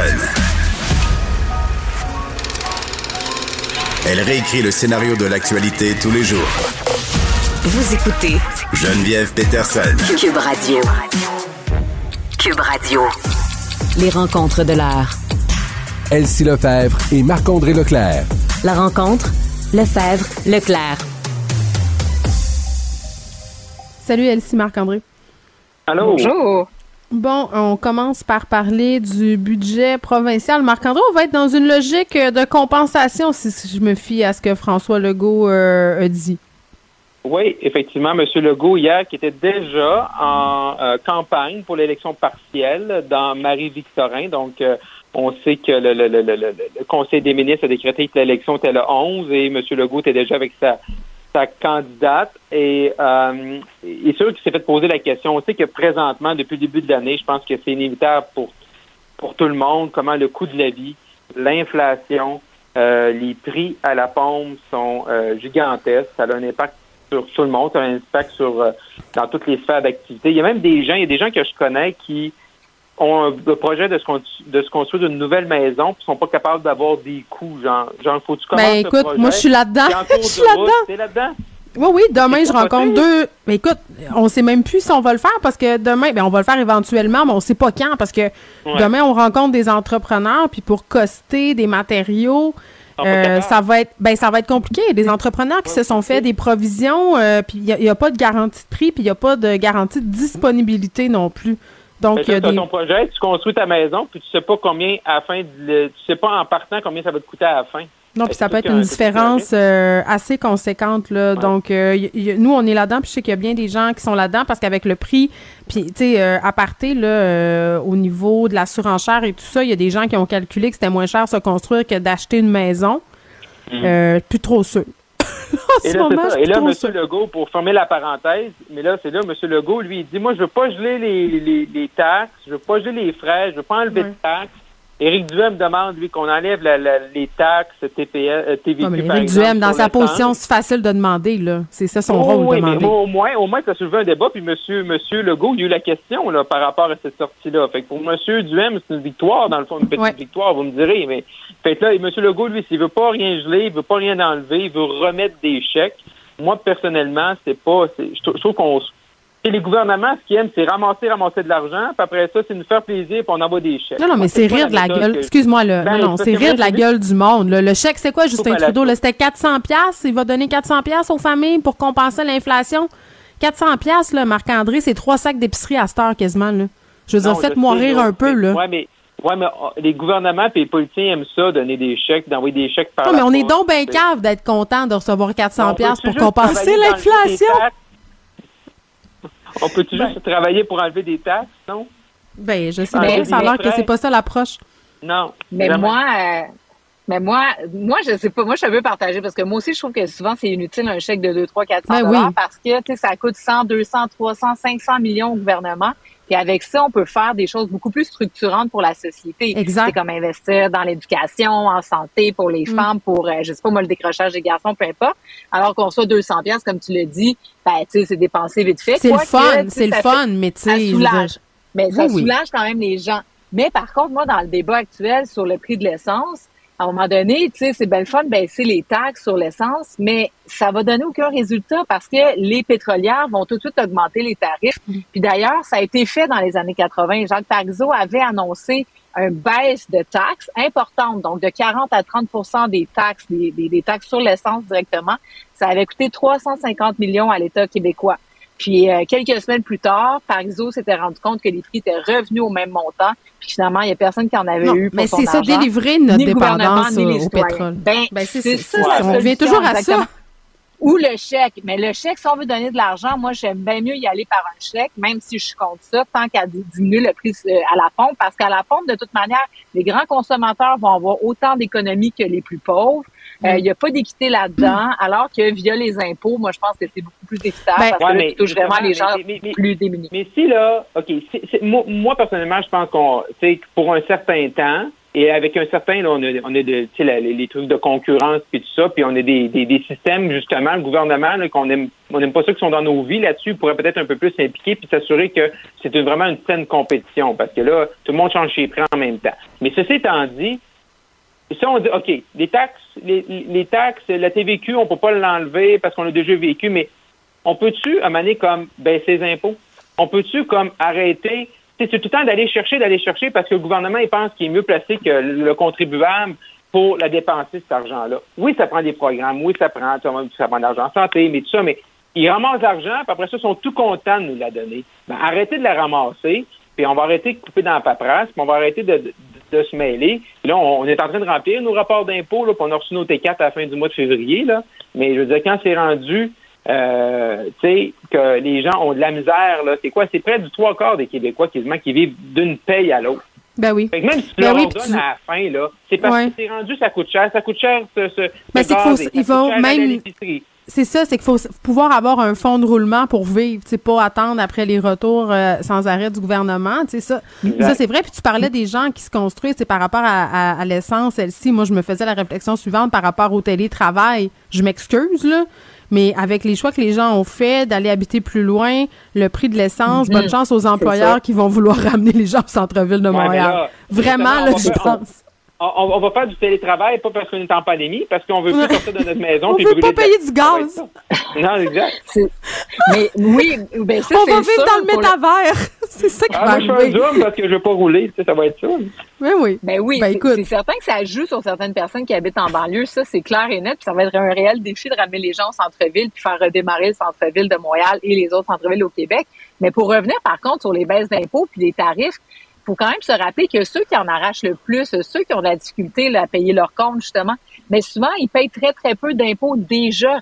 Donc, à un moment donné, c'est pas nécessairement non plus la panacée. Là. Baisser les impôts, c'est souvent baisser les impôts euh, des plus riches ou de la classe moyenne. La classe moyenne, je suis d'accord. Mais à un moment Ouais, donné, il faut moyenne, aussi euh, payer. Oui, mais il faut payer les factures. On sort d'une pandémie où est-ce qu'on a des déficits. À un moment donné, euh, il va bien falloir euh, payer les services Mais c'est surtout qu'il y a plus, il y a plus d'une classe moyenne au Québec. Moi, ça me fait toujours un peu tiquer quand j'entends parler de la classe moyenne. là. La classe moyenne, là, euh, ça s'étend quand même pas mal. Il y a des gens qui sont dans la classe moyenne qui en arrachent, puis il y a des gens qui sont dans la moyenne supérieure qui s'en sortent quand même mieux que d'autres. Donc, tu sais, à un moment donné, je, je, tu sais, euh, puis enlever des impôts, euh, au, euh, dans- en rajouter toujours aux plus riches, aux plus riches, tu sais, c'est quoi être riche aussi? Ben, Tu sais, ça, parce qu'à un moment point. donné, tu sais, quand 53% de ton salaire part en impôts, puis que tu fais 200 000, t'en fais pas 800. Tu sais, je veux dire, c'est comme, tu sais, puis je sais qu'il y a personne raison. qui fait pitié ici, là, mais je veux dire, à un moment donné, c'est quoi la solution? Tu sais, est-ce que ça passe par les impôts ou ça passe par un changement de mode de vie? Moi, je crois plus au deuxième. Honnêtement, on est là, là. Je veux dire, qu'est-ce que ça va nous prendre? Une pandémie, une guerre, tout le monde. On peut pas conserver notre façon de vivre euh, encore très, très longtemps, là. À peu près tous Ouais, les experts s'entendent pour le dire. C'est déprimant de se dire ça, puis c'est poche, puis on a l'air à pelleter des nuages, mais tu sais, qu'est-ce qui va Mais on arriver? coupe si on continue? affaire, Parce que rendu là, si on coupe où? Je vais plus voir mes parents au lac Saint-Jean, je vais Euh, je, Tu vis dans le métavers. C'est ça que j'ai dit. Tu restes chez vous, tu fais des zooms. ça, ça Mais coûte moi, bien. On engraisse Facebook. Sais, Vous l'avez vécu sûrement aussi. Moi, c'est moi, moi j'aime ça faire l'épicerie. OK, bon, OK. C'est peut-être moins pendant la pandémie, là, mais avant ça, j'aimais plus ça. Mais euh, puis le dimanche. Moi, quand ils ont coupé l'épicerie le dimanche, c'était la fin du monde. là. Mais euh, Petit problème de Marc-André. J'adore. Tu peux le faire en ligne, en ligne le là- dimanche. Mais là, ce qui est le fun, c'est que là, vu que le monde pense encore c'est fermé le dimanche, il y a moins de monde le dimanche. Que là, c'est parfait. Euh, mais ceci étant dit, euh, mais je, je le vois, là, sais, je l'ai vu, là, tu sais, comment la même épicerie pour quatre personnes, là, c'est 50, 60, 75 pièces de plus pour le même, pour Euh, le même je trouve nombre que de repas, 50, je trouve euh, que 50, t'es, t'es, t'es défensif en maudit dans ton évaluation. Là. Nous, Ben, euh, moi, j'ai, j'ai trois enfants, et euh, mon chum ouais. en a deux. Là. Euh, je vous laisse vous imaginer la facture. C'est Non, non, quelque chose. c'est sûr. Ça mange, sont comme des broyeurs à déchets. Qu'est-ce que tu veux? Ah, c'est- Buvez de l'eau. Mais c'est sûr, mais mais donc le gouvernement du Québec, c'est c'est sûr qu'on coupe effectivement les taxes. Donc c'est sûr que tu sais comme par exemple, il n'y a pas de taxes sur les produits pour les bébés, les couches, les trucs comme ça. Mm. Bon, mais ça ça peut être une manière d'avoir une approche où c'est plus en guillemets universel, puis ça touche vraiment les besoins de base. Donc ça ça peut être intéressant. Mais moi en tout cas sur l'essence, à un moment donné, tu sais, il y a des choix de société aussi. Là. On dit qu'on veut lutter contre les changements climatiques. Au Québec, on est quand même dans les endroits dans le monde où les taxes sont les moins élevées sur l'essence. Donc, à un moment donné, si tu prends ton auto puis que tu roules, ben, tu vas payer parce que aussi, ben, t'es pollueur payeur. Puis euh, c'est bien dommage, mais c'est ça aussi. Là, tu sais, euh, tout est dans tout. Là, on, on parle de ça parce qu'on est arrivé à 2 dollars. Mais peut-être qu'il va falloir choisir la voiture électrique, il va falloir faire- prendre l'autobus, euh, faire du covoiturage, prendre le vélo. Euh, bon, Ouais. tu sais. je Mais encore une dire, fois, puis là, faut aussi. arrêter. Là, Euh, écoutez, on s'est emporté. C'est un sujet qui, qui soulève les passions, mais c'est facile à dire quand tu habites dans un centre urbain. Mais tu sais, Marc-André, quand tu dis qu'il faut qu'il y ait une personne, une période de transition, puis qu'il faut que les gens puissent s'adapter un peu partout, ça, c'est vrai aussi, parce qu'on peut pas exiger des gens de plus dépendre du pétrole si on leur offrait en échange. Tu sais, c'est ça aussi à un moment Non, donné. ça, là. c'est ça. Mais, mais les- mais les deux sont en même temps. Parce qu'on peut pas arrêter le pétrole demain matin. Puis la transition énergétique, même si on a eu des bonnes annonces hier en batterie, bon, c'est pas demain matin aussi que tout le monde a un vé- véhicule électrique. Mais euh, Mm. Ouais. Elsie touche un bon point, puis je vais finir là-dessus. là. Je sais qu'on veut passer à autre chose, là, puis le temps Non, mais- on- n'aura même pas le temps. On non, même pas. le temps. Regarde, mais- mais regarde, on, on en parlera demain, mais je, dire, je pense qu'aussi, il faut avoir une réflexion sur Il y a des biens essentiels présentement, comme les, tous les produits pour bébés, qui sont pas euh, taxés, exemple. Mais comment ça qu'au Canada puis au Québec, c'est tout ce qui est facture de chauffage. Il y a une taxe là-dessus. C'est-tu essentiel au Québec de chauffer à moins 40 comme la semaine passée au lac Saint-Jean? Je pense que oui. C'est des petits trucs comme ça qu'on pourrait aider les gens, puis c'est sur quelque chose qui est plus structurel que de donner des chèques parce qu'on est content d'être en élection. Mm. Exactement. ça, ouais. Donc, demain, je vous promets, on parle de l'article et du chef du Parti vert qui a appuyé les demandes de Poutine parce que je peux même pas croire qu'on n'en avait pas encore parlé de cette affaire-là. Donc, demain, c'est un rendez-vous. Bye bye. À demain, bye bye. À demain. Vous écoutez Geneviève Peterson. Cube Radio. Avec Jean-Louis Fortin, qui est directeur de notre bureau d'enquête, pour parler euh, d'un dossier dans le journal euh, qui fait peut-être écho à notre discussion de tout à l'heure avec Guillaume Lavoie sur le fait qu'on est en train de circonscrire euh, les ultra-riches, les oligarques qui sont dans la garde rapprochée de Vladimir Poutine. On sait que, bon, il y a plusieurs sanctions qui sont en train de s'appliquer à ceux-ci. Jean-Louis, salut. Salut Geneviève. On parle vraiment de gens qui ont absolument rien à foutre de la hausse du prix de l'essence ou de la hausse Oui. de l'épicerie. Ces gens-là sont dans une autre sphère. là. Ça leur dérange pas. Ils possèdent leur propre épicerie. Exact, oui, exactement. Euh, parce que effectivement, de- depuis le début de la guerre en Ukraine, euh, on, a, on a documenté au bureau d'enquête toutes les sanctions qui avaient été prises, mais aussi on a, on a essayé de faire l'inventaire des possessions de ces oligarques-là. Puis euh, là, ce qu'il faut savoir, c'est que présentement au Canada, là, officiellement, on a des sanctions contre à peu près 700 de ces richissimes ou très influents proches de Vladimir Poutine. Bon, souvent, c'est en, en très grande partie des hommes, on va se le dire, hein, des, des hommes d'affaires, des présidents d'entreprises, Mm. des industriels, des politiciens russes euh, également. Des annonceurs Euh, TV aussi, on a appris ça hier. des Oui, annonceurs ben, télé. C'est ça. Exactement. Mais ça peut être aussi des gens qui, puis on s'entend que le, le- présentateur de télé vedette russe euh, qui a été sanctionné, lui, avant hier, lui non plus, probablement, qui n'a pas trop soucié de la hausse du prix de l'essence, mais, mais pas nécessairement un milliardaire, mais quelqu'un qui est très, très influent. Bref, des gens qui, soit euh, que, que soit Poutine a, a- a enrichi énormément, ou soit qu'il contribue à répandre euh, de la désinformation ou les idées du, du, du que, que le Kremlin veut bien colporter pour euh, mousser sa guerre en Ukraine. Et là, ben, effectivement, bon, des yachts, hein, puis euh, pas les moindres. Il y a même un des, un des oligarques qui possède le yacht le plus euh, le plus cher du monde, qui qui, qui a pas vraiment de comparable, mais qu'on estime qu'il vaut un milliard de dollars. Euh, bon, des bateaux régulièrement là, à 100, 150, Des petites chaloupes. 200 millions, Mhm. qui sont, oui, des petites chaloupes qui sont saisies. Bon, alors, la France a, a saisi euh, deux bateaux, la Grande-Bretagne en a saisi deux, l'Allemagne aussi.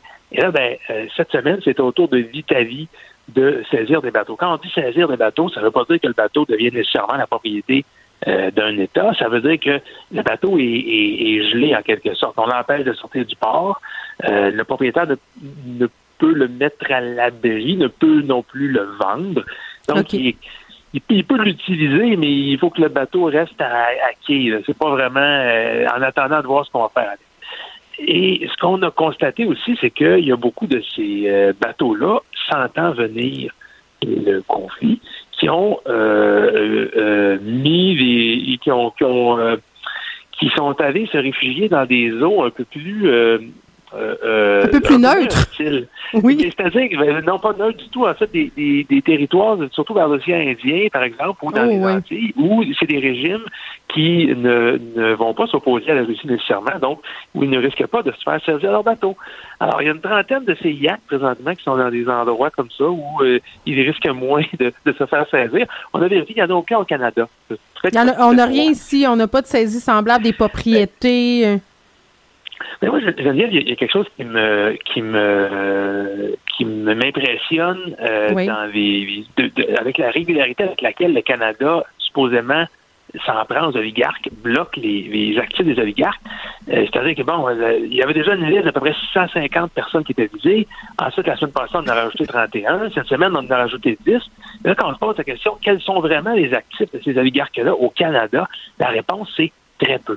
Euh, il y a beaucoup de ces gens-là, par exemple, qui ont des penthouses euh, aux États-Unis, à New York, des propriétés au- autour de Central Park. Donc, les États-Unis, quand ils ont pris des sanctions, avaient vraiment un réel pouvoir. Euh, même chose pour des pays où les bateaux étaient, étaient garés, mais Oui, en Italie aussi, hein, en passant, beaucoup de propriétés autour du lac de Côme là, qui appartiennent à ces milliardaires-là.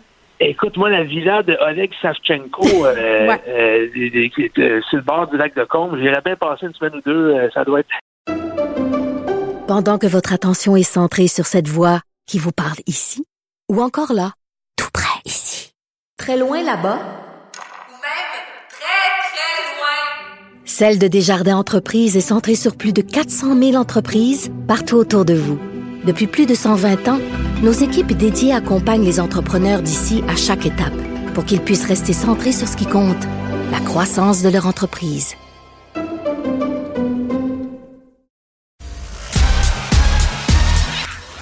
Geneviève Peterson. Elle est aussi passionnée quand elle parle de religion que de littérature. Elle saisit tous les enjeux et en parle ouvertement. Vous écoutez Geneviève Peterson. Une publication vue passer sur Instagram euh, hier euh, lors de la Journée internationale du droit des femmes. euh, ça émanait de l'agence de publicité Carl où on disait qu'on allait maintenant offrir des congés menstruels aux employés. Donc c'est quand même euh, assez d'avant-garde, c'est ce que j'ai envie de dire parce que le congé menstruel, on en parle depuis longtemps, mais j'ai l'impression qu'avant que certaines entreprises, en fait la majorité l'appliquent, ça va être très très long. On est avec Mélodie Gagnon qui est directrice créativité stratégique chez Carl. Madame Gagnon, bonjour. Bonjour Geneviève. Bon, je disais, peu d'entreprises se lancent, le vont de l'avant avec ce fameux congé menstruel. La réflexion, elle a commencé où chez vous? Euh, bien, un peu comme vous avez dit, la discussion se passe depuis un certain temps. Donc, chez Carl, l'année passée, à peu près, euh, j'avais vu une publication passer sur LinkedIn de de nos entreprises avec qui on travaille, la boîte PAC, qui nous aide avec euh, notre euh, processus pour devenir B Corp. Puis, il lançait la discussion. Donc, les congés pour les, les menstruations chez les femmes, qu'en dites-vous? Puis j'ai trouvé vraiment la conversation super euh, allumante. Donc, je l'ai lancé dans une- un groupe de conversation à l'agence. Puis en fait, les, les discussions qui sont sorties étaient vraiment euh, inspirantes puis dynamiques.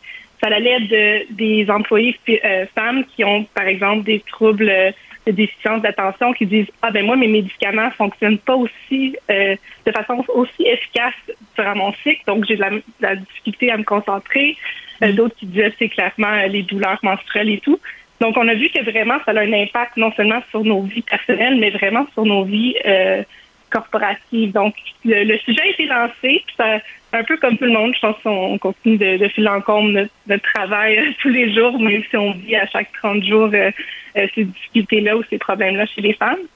Puis cette année, lors d'une discussion interagence pour euh, le mois de la femme, ça l'a revenu sur le sujet, puis on voyait vraiment un intérêt. La- L'agence, elle a grandi. On a encore plus de femmes dans l'agence. On est 21 femmes sur 27 employés.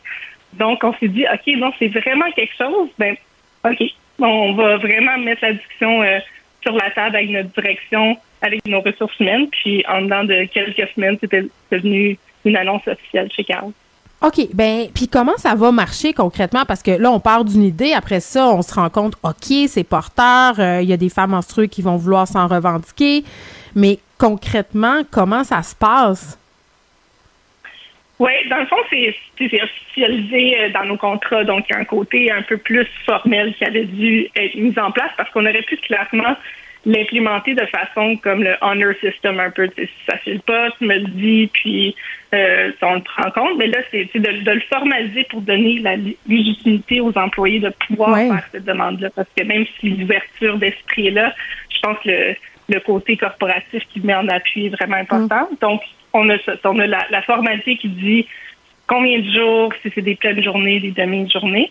Puis ensuite, c'est sûr que c'est un peu ça. C'est comme, euh, comme si tu t'appelais malade. Donc, si tu as une journée particulièrement difficile, au lieu de devoir te, te faire des, des fausses promesses de productivité, de Oh. donner la permission de prendre cette journée-là euh, dans la vider nos ressources humaines. Puis Oui, Madame Gagnon, je pense qu'il y a bien des femmes qui nous écoutent qui aimeraient ça que ça soit le même scénario. Là. Puis personnellement, j'en ai tellement souffert longtemps euh, d'avoir des douleurs puis d'être obligée de travailler que je comprends très bien, mais je me fais l'avocat du diable puis c'est pas nécessairement représentatif de ma pensée. Je pose mes questions de monsieur, OK? de Ben monsieur.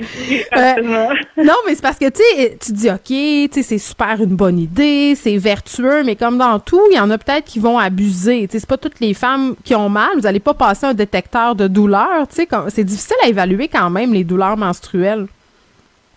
Oui, c'est vraiment difficile, c'est super personnel. puis Je pense que pour nous, ça vient euh, beaucoup avec notre culture d'entreprise qui est très ouverte sur le C'est la confiance aussi. Ouais. C'est c'est vraiment la confiance. Puis je pense que si on entrait du jeu avec un peu de clinicisme, on serait rencontré peut-être avec plus de de- euh, d'utilisation peu favorable de, de la politique. Mais je pense, sachant qu'on on est très honnête, on est très ouvert, ça reflète dans la façon que les employés approchent euh, cette politique-là aussi. Hum, ceux qui trouvent que c'est pas juste pour les hommes, vous leur répondez quoi?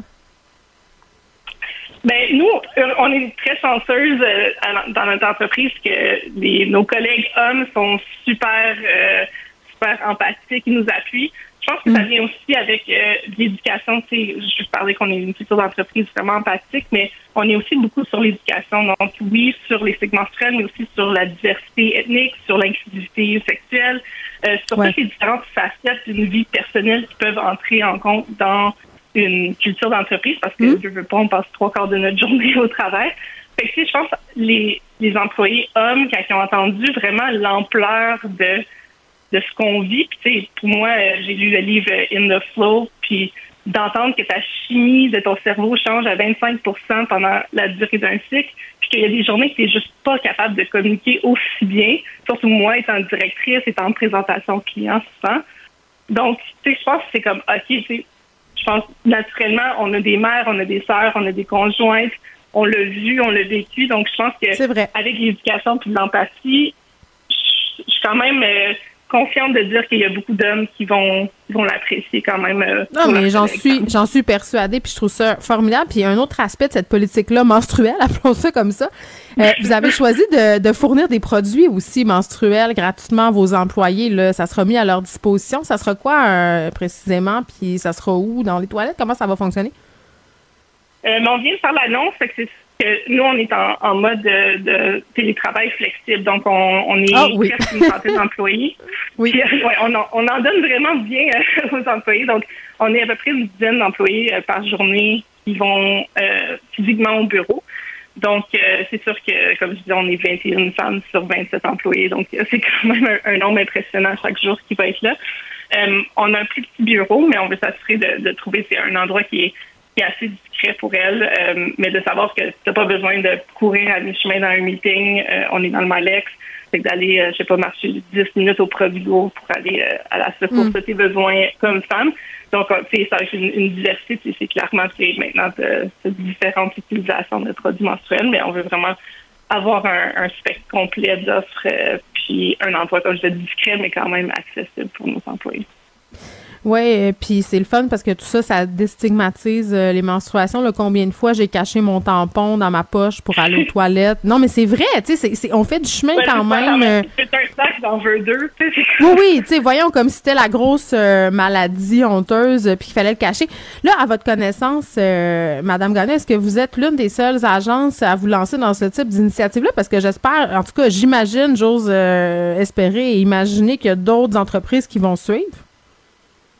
On, on l'espère aussi, c'est notre communication, c'était euh, sur les médias sociaux, c'était vraiment oui. pour inspirer les autres agences qui sont peut-être en discussion, qui ont déjà eu les, les pensées, mais qui ont peut-être pas fait le saut. Euh, j'ai, j'ai malheureusement pas euh, de, de, confirmation si d'autres agences l'ont fait, mais je pense qu'on c'est, c'est clair qu'il y en a d'autres qui vont suivre. Je pense qu'on on appelle ça de, de big regret, the big resignation. Il y a beaucoup de gens aussi qui qui partent de leur entreprise, qui vont vers d'autres entreprises qui offrent euh, des valeurs plus pour la santé personnelle puis pour le bien-être personnel. Donc, je pense que c'est de plus en plus ce genre d'initiative-là qui parle fortement d'une entreprise versus. Mm. Avant, c'était les, les, vendredis de bière. Puis là, c'est nous, chez, chez Carl, on a, on est des coachs de pleine conscience qui nous aident à passer à travers de des moments euh, plus difficiles. C'est par exemple la première phase de pandémie de télétravail. On avait un coach de, de pleine conscience. On a du yoga au travail aussi pour encourager de déconnecter de l'écran, de mm. reconnecter à son corps. Donc, je pense que ça s'en va vraiment vrai. dans cette veine-là. Ouais. Ben, non, mais en ce sens où euh, ces affaires-là et la santé mentale, ça a un impact direct sur la rétention des employés, puis ça coûte cher la santé mentale aux entreprises quand on s'en occupe pas. Puis vous l'avez dit, là, Mm-hmm. euh, on passe 7-8 heures par jour au travail, donc c'est important qu'on s'en met. Puis en tout cas, je trouve vraiment que c'est une initiative euh, importante euh, et intéressante que vous avez mise sur pied, Mélodie Gagnon, à l'agence Carl. Merci beaucoup. Merci à vous, puis merci, euh, je dirais un gros merci à la direction chez Carl qui l'a oui. mis sur papier aussi. Je pense que ça prend aussi le, le, le stamp Oui, il faut que les boss suivent. Exactement. On est très, très appréciant. Merci beaucoup, au revoir. Pendant que votre attention est centrée sur vos urgences du matin, vos réunions d'affaires du midi, votre retour à la maison ou votre emploi du soir, celle de Desjardins Entreprises est centrée sur plus de 400 000 entreprises à toute heure du jour. Grâce à notre connaissance des secteurs d'activité et à notre accompagnement spécialisé, nous aidons les entrepreneurs à relever chaque défi pour qu'ils puissent rester centrés sur ce qui compte, le développement de leur entreprise. Geneviève Peterson. Brillante et éloquente, elle expose toutes les facettes de l'actualité. Gabrielle Caron est là. Salut, Gab. Salut. Bon, euh, la jeune fille de 18 ans en moi serait très, très contente de ton sujet aujourd'hui, puisque quand je suis déménagée de la maison, j'avais un régime alimentaire. Tu sais quoi? Non, c'est quoi? Je mangeais des croquettes avec des frites et sur euh, les jours où je me sentais vraiment fancy, je vidais une, une canne de sauce barbecue Saint-Hubert par-dessus ça. Je te jure. Ouh, c'est, je mangeais juste okay. ça. Je te jure. voilà. Mais est-ce que c'était une bonne idée? Je le sais pas. Ben, je sais pas si tu aurais continué ce régime alimentaire-là pendant euh, 10 ans, là. Ben écoute, euh, je te dirais que ça s'est quand même étendu sur 2-3 ans. Oui. OK, quand Je travaillais dans un bar, hein, j'avais pas beaucoup de temps. Euh, je mangeais je mangeais une fois trois jours, puis c'était des croquettes puis des frites. Épouvantable. Ah, des fois, je mettais du miel aussi, donc rien pour aider Ah, euh, bon. ma glycémie. Mais je suis pas la seule. Il y, a- y a des gens à travers le monde qui euh, ad- adoptent ce régime euh, haut en friture, disons ça comme ça. Ben oui, absolument. Et c'est le cas euh, d'une jeune Anglaise de 25 ans qui a annoncé sur les réseaux sociaux qu'elle mangeait exclusivement des chips et des croquettes de poulet. Et ce, euh, depuis l'âge de 3 ans. Et là, évidemment, dès qu'elle a partagé ça, le web s'est enflammé. Beaucoup de questions ont été posées sur ben, le pourquoi, sur sa santé et euh, sur euh, l'équilibre dans tout ça parce que visiblement, il y en a pas tant. Et euh, ce qu'on a appris, en fait, c'est que euh, elle fait pas juste ça là, parce que c'est une mangeuse euh, difficile. hein. On a tous déjà eu ça avec des enfants, là, les enfants Oh, qui veulent Dieu. manger. Ben, ils veulent juste bien manger, je sais pas les tiens, là, mais les miens, c'est pizza, pâtes et croquettes. Si je leur demandais ce qu'ils veulent manger jour après jour, ça serait une rotation de ces trois affaires-là. Eh oui, moi, tu vois, sont des deux côtés. euh, mes enfants, ils alterneraient entre hot dog et sushi. Donc. euh, ah oui, sushi, ça pogne aussi, c'est vrai, t'as raison. Exact. Mais en fait, dans le cas de cette jeune Anglaise-là, elle, c'est qu'elle a dit souffrir d'un trouble de l'alimentation, donc euh, qui est un trouble d'alimentation sélectif et ou d'évitement. Donc en anglais, on appelle ça le Mhm. Et euh, c'est un trouble qui se caractérise par notamment l'impossibilité chez un individu de manger certains aliments. Et elle a dit même, là, elle s'est fait mettre au défi au fil des années là, par des connaissances ou des gens dans son entourage. Tu sais, mange, euh, mange un petit poids puis je te donne euh, 1000 dollars, mais elle a jamais été capable de déroger des chips et des croquettes de poulet. Ouais, bon, à un moment donné, j'ai envie de dire que ça soigne sans doute, là, mais moi, je me rappelle quand ma fille était petite, euh, ma plus vieille, elle était vraiment difficile. Je pense qu'elle a mangé du spaghetti pendant trois ans, Gab, ça avait plus aucun bon sens. C'était spaghetti et mûr. Puis à un moment donné, j'étais tannée. euh, et je l'ai forcée à avaler une tomate cerise. Écoute, je l'ai tellement regretté, là. C'était épouvantable. elle avait des hauts le cœur. Elle- Elle était pas capable. Elle, elle avait une hypersensibilité, peut-être pas aussi intense que cette fille-là. Là. Puis maintenant, elle mange de tout, mais ça peut vraiment être marquant pour un enfant quand tu le forces à manger quelque chose, quasiment jusqu'à temps qu'il en vomisse parce que, tu sais, toi, t'es plus capable de préparer des repas puis que, bon, ils te regardent comme si tu leur avais servi une assiette de caca, là. Mais ça peut avoir quand même, non, mais ça peut avoir des conséquences. Ben oui, tout à fait. Puis en fait, tu vois, cette jeune Anglaise-là dit que l'origine de son blocage remonterait évidemment à un incident qui s'est passé dans son enfance où, comme tu dis, euh, un membre de sa famille l'a forcé à manger des patates pilées Ah, ben et ça, a comme été le déclic. Donc, à- à- mais c'est ça. Fait que tu vois, tu as été chanceuse que ta fille soit pas traumatisée à vie parce qu'elle a dit pour compenser, tu sais, des patates pilées, c'est mou euh, et tout. Donc, elle, pour comp- compenser ça, ben, il faut que ce soit tout le temps des trucs croquants. Donc, euh, d'où les croustilles et euh, les, euh, les croquettes bien, bien panées, grillées. En même temps, j'ai le goût de dire que des crudités aussi, c'est dur et Ouais, croquant. c'est croquant. mais- Ouais. mais non, elle est pas capable. Les fruits, les légumes, ça fait pas partie de son alimentation. Même elle dit qu'elle a essayé là, à plusieurs reprises. Elle veut pas non plus que les gens pensent que c'est vraiment juste une enfant gâtée capricieuse. Là. Elle a essayé de manger une pomme, par exemple, mais elle dit que physiquement, elle est pas capable. Tu sais, ça la rend malade. Il y a une partie de son cerveau qui la laisse pas faire. Elle a vraiment un blocage. Je veux pas dire que, que c'est une phobie, mais on dirait que ce qu'elle décrit, ça me fait un petit peu penser à ça. Tu sais, moi, mettons, les araignées, je le sais que c'est pas dangereux, mais no way que je vais m'approcher puis y toucher puis en prendre une dans mes mains. Donc, c'est un peu la même chose, mais à un degré différent. là. Mais j'ai une question. Est-ce que tu serais capable de sortir avec quelqu'un comme ça? Écoute, tu sais, on dirait oui, mais non, là. J'imagine qu'elle doit avoir d'autres belles qualités, puis elle doit pas juste se définir par ce qu'elle mange non plus. Mais ça doit être tout un défi, là, quand vient le temps de choisir un restaurant, là, t'es assez limité euh, dans tes sorties, tu sais. Ouais, ben, tu vas au McDo, tu peux même pas aller au McDo vegan. Mais non, mais moi, c'est hors de question. Moi, juste quelqu'un qui aime pas quelque chose, ça me tombe sur le gros nerf. Ah, Profondément, bon, ben là. Je veux dire, moi, les gens qui disent, ah, j'aime pas ça, ça. Moi, je mange pas de poisson, t'aimes pas ça. Ah, moi, je mange pas ça. Non, je, je trouve que c'est un, une, une, une démonstration d'immaturité, un manque de curiosité. Je trouve que ça cache plein d'affaires. Tu sais, goûte-y, puis après ça, tu me diras, j'aime pas ça. Tu sais, moi. oui. Écoute, euh, moi, je reviens tout le temps à mon petit singe euh, qu'on lui mange le cerveau pendant qu'il est en vie. Là. Moi, c'est pas mal ma seule limite, moi, dire. Ça, puis les choses vivantes. Ouais, moi, il faut que je sorte avec quelqu'un qui veut essayer toutes les choses euh, à manger. Frédéric Mockel m'a fait manger des insectes l'autre fois dans un bar. Écoute, c'est ça. Ben, je sais pas, je m'en rappelle plus vraiment, je dois dire. C'était- Je me rappelle que c'était croustillant, fait que la fille, elle aurait sûrement aimé Elle ça. en manger.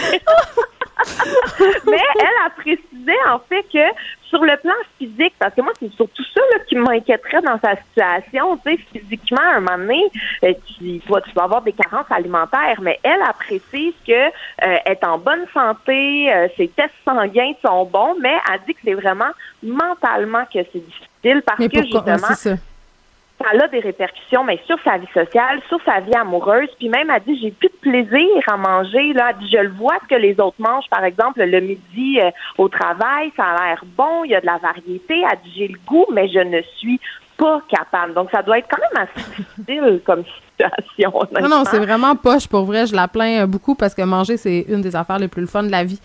Euh, rapidement, euh, Gab, un, un exploit sportif, un, un homme de 75 ans qui est champion de saut en hauteur. OK. Écoute, moi là c'est le genre de nouvelles qui me Il mangeait pas de croquettes, certains. C'est ça. Je veux dire, moi, j'ai 36 ans, je monte les escaliers, puis je suis essoufflée. Ce monsieur-là, il a 75 ans et c'est le champion européen de saut en hauteur. Ça, je trouve ça incroyable, Mais honnêtement. qu'est-ce qu'il fait? Je veux dire, sérieux, tu peux pas être en forme de même puis battre du monde de, de 25 ans à 75, oui? Ben, j'imagine que ça doit être séparé en catégories, tu sais, dans les différents, euh, dans, dans les Ben, Il n'y a pas de catégorie championnats. 75 ans, Gab, c'est sûr que non, là, il doit être l'exception. En plus, euh, tu sais, il fait. euh, Parce que, tu sais, je- est-ce qu'il a commencé quand il était jeune? Je veux dire, comment, ça. Tu sais, parce que devenir champion dans quelque chose, ça commence pas euh, dans deux jours, là. Ben écoute, lui il a avoué que bon, il pratiquait l'athlétisme quand il avait 14 ans et tout, puis là il a pris une pause de quelques décennies. puis c'est sur le tard là en 2015, lui c'est un grand-papa, il avait ses petits-enfants chez lui, il leur organise euh, un Mm. truc de saut en hauteur dans le cours et là évidemment, pas été capable de s'empêcher d'essayer. Il y a eu la piqûre et bam, à partir de là, il a commencé à s'entraîner. Donc oui, il est devenu athlète professionnel sur le tard. Et ce que j'adore, c'est que quand on lui demande, tu sais, pourquoi tu es devenu un athlète de haut niveau, sa réponse c'est ben parce qu'il faut bien s'occuper pendant la retraite. Bon, je l'adore, euh, mais en même temps, ça me complexe un peu. Je m'en vais euh, m'entraîner tout de suite à- après l'émission. Regarde, moi, j'ai déjà gagné saut en longueur, mais c'était en sixième année. Merci. bye bye. Pendant que votre attention est centrée sur vos urgences du matin, vos réunions d'affaires du midi, votre retour à la maison ou votre emploi du soir, celle de Desjardins Entreprises est centrée sur plus de 400 000 entreprises à toute heure du jour. Grâce à notre connaissance des secteurs d'activité et à notre accompagnement spécialisé, nous aidons les entrepreneurs à relever chaque défi pour qu'ils puissent rester centrés sur ce qui compte, le développement de leur entreprise. Ne vous laissez pas berner par ces prises de position saisissantes. Geneviève Peterson est aussi une grande sensible. Vous écoutez Geneviève Peterson. Léa Strisky. Mais je veux que tu le saches que ça a un effet. Mathieu Cyr. Ouais, mais ça, c'est vos traditions, ça. La rencontre. Il y a de l'éducation à faire. Je vais avouer que je suis pour la démarche. La rencontre Strisky-Cyr. Salut Léa, Mathieu. Salut. Hey, on devrait vous donner ce nouveau mon- euh, ce nom composé-là. Léa Mathieu, ça vous ferait bien, comme un seul nom. J'adore. Moi, je veux, juste, je veux juste dire que mon frère s'appelle Mathieu. Alors, à chaque fois qu'il me dit salut Léa et Mathieu, j'ai l'impression que c'est Noël. J'ai l'impression que je suis en famille. Voilà. Bon, mais c'est bien que ça te place confortable pour avoir des discussions difficiles. Exactement. Euh, Mathieu, tu voulais qu'on revienne euh, sur ce qui se passe avec le festival, le Festiplage, euh, où on a un Émile Bilodeau qui s'est désisté parce qu'il n'y avait aucun invité féminin. Puis ça fait suite à une publication de Safia Nolin. Je pense que c'est elle, au départ, qui avait dénoncé sur les médias sociaux l'absence d'artistes féminines là, à ce festival-là. Oui. Euh, bon, ben, je vais y aller avec ma phrase euh, fétiche. Je suis pour la démarche. Voilà. bon, c'est dit. Euh, on raccroche maintenant. En partant, non, mais en partant, c'est ça. C'est de la façon que ça a été fait que je trouve ça un peu maladroit. Je prête pas de mauvaise intention à, à Émile là-dedans. Euh, je pense qu'il a le cœur à la bonne place, puis tu fais ça pour les bonnes raisons. Cependant, tu sais, est-ce qu'il s'est renseigné auprès des organisateurs euh, à savoir s'il avait fait des démarches pour engager des, des femmes, des artistes féminins, euh, féminines? Je sais pas si ça a été fait. Euh, au lieu de juste partir, je me suis dit, s'il voulait tant que ça qu'il y ait des filles dans le festival, pourquoi il n'est pas parti en laissant sa place à une fille? Sais, pourquoi il n'a pas dit, OK, ben moi, j'ai une amie euh, qui est excellente, euh, elle fait de la Ouais. musique, puis ci, puis ça, bang, j'y cède mon spot. et voilà, bang, il vient avoir une fille dans la programmation. Merci, Ouais. Émile. Puis la troisième chose, que, que j'ai un bémol, avant le bémol principal, parce que j'en ai plusieurs, c'est en publiant son geste sur les réseaux sociaux, euh, je me demande si c'est pour soutenir les femmes ou se faire de la pub. Et encore là, je veux pas y prêter de la mauvaise intention, sauf que, tu sais, si tu donnes de l'argent à un itinérant, c'est bien, mais si tu te prends en selfie en le faisant, yeah, tu sais, c'est pourquoi tu as besoin d'en parler, pourquoi tu fais pas juste en privé, regarde, moi je me de Et avant que tu nous amènes euh, ton principal bémol, moi j'ai deux choses à dire là-dessus, OK? Sur, sur ce que Ouais. les arguments. Euh, les organisateurs du festival se sont défendus là, en disant qu'ils avaient invité Marimé, qu'ils avaient invité Roxane Bruno. Euh, bon, qui ont essayé d'avoir des artistes féminines, puis eux, ce qu'ils regardaient, c'était pas euh, vraiment euh, qui était quoi, entre guillemets, c'était la qualité des bandes et tout ça, puis que c'était un hasard, qu'ils se sont rendus compte de ça en même temps que tout le monde, ce que je trouve assez facile comme explication, voire même assez pitoyable. là. Honnêtement, on est en 2022, il me semble que ça devrait être une préoccupation. Puis sur le fait, euh, bon, de dire est-ce que c'est un statement publicitaire de l'avoir mis sur les médias sociaux, ben en même temps, ce qu'il voulait faire, c'était attirer l'attention sur le fait qu'il n'y avait pas d'artistes féminines et dire ben moi j'ai pris la décision de pas participer. Euh, je, je, je trouve pas ça maladroit, puis je trouve pas que ça a l'air tant que ça d'une opération d'un coup de pub pour lui là. Tu sais en ce sens Tu où ça si- ben non, mais s'il le fait pas- pendant la journée de la, de, ben c'est sûr. Ben c'est ben extraordinaire. Je veux dire, c'est c'est la journée parfaite pour le faire. C'est de dire, je me je me je me présente comme un allié. Euh, je trouve que ça n'a pas de bon sens et je prends action. Moi, je, honnêtement, ce bout-là, il m'a pas dérangé. Ça, c'est mon avis. Toi, Léa?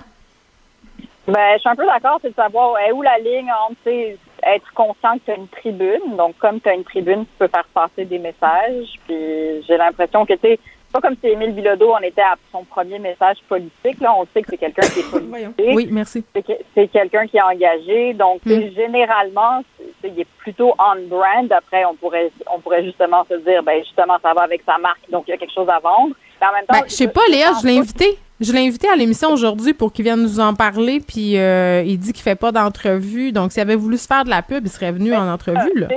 Ce, ce gars-là a pas l'air de- d'être notre plus fauné dans la gang. tu sais. Non, non. Donc, euh, Je suis assez j'ai d'accord. l'impression que c'est pas vraiment son genre. Là. Fait que, euh, mais après, tu sais, ça, on le voit en humour aussi, Mathieu, là, c'est ces moments où est-ce qu'il n'y a pas de filles, il n'y a pas de parité, il n'y en a Mais- jamais. mais- Je suis- je suis content que tu en parles, qu'on le voit en humour, parce que justement, j'ai côtoyé de très près l'administration de plusieurs festivals. Puis je vais te dire que des fois, c'est difficile. Tu sais, parce que justement, vous n'êtes pas beaucoup. Et le fait d'en trouver qui sont disponibles, qui sont bonnes, qui sont au même niveau que les têtes d'affiche, il y en a pas tant. Tu sais, tu as, des têtes d'affiche gars en humour, tu peux en trouver 10 dans même vite fait. À, à- à des filles, ben, mettons à 5, 6. Et après ça, tu tombes. Juste ce que tu viens de dire, là, juste que tu viens, excuse-moi, juste ce que tu viens de dire, Mathieu, ça témoigne du problème.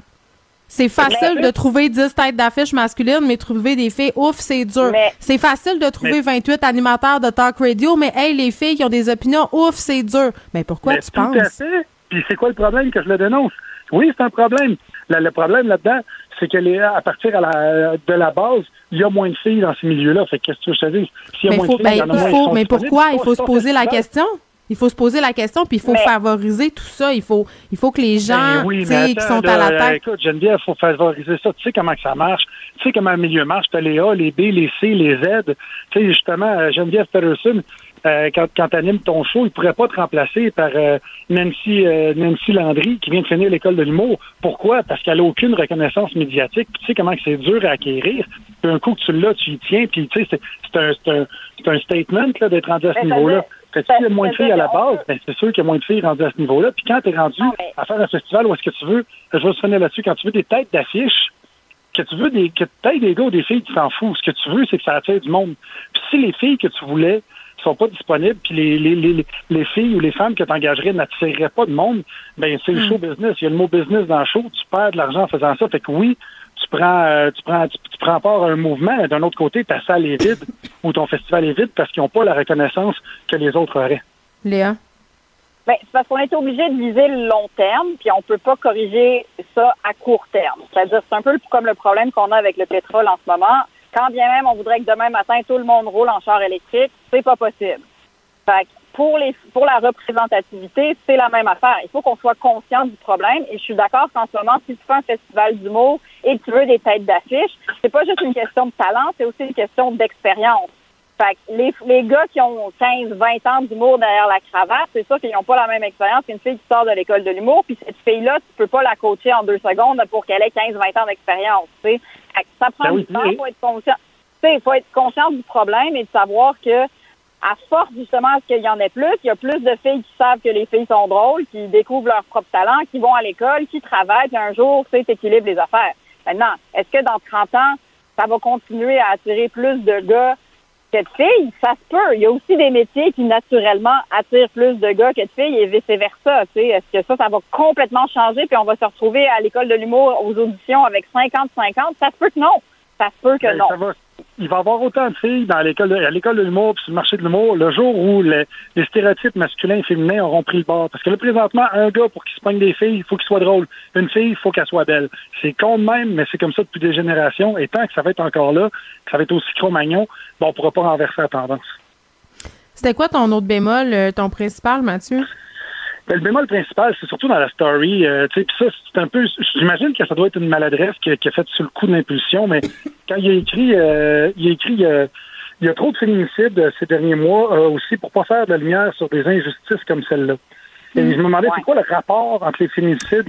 Sais, si je suis ça Ben, plus j'ai peut-être une explication, euh, moi, parce que moi aussi, ça m'a fait sourciller, cette comparaison-là. Je me disais, là, c'est peut-être un peu un raccourci, là, tu sais. Oui, mais India Desjardins, que j'aime beaucoup, l'autrice, euh, a eu la réflexion suivante sur sa page Facebook, puis je me permets euh, de paraphraser ce qu'elle a dit.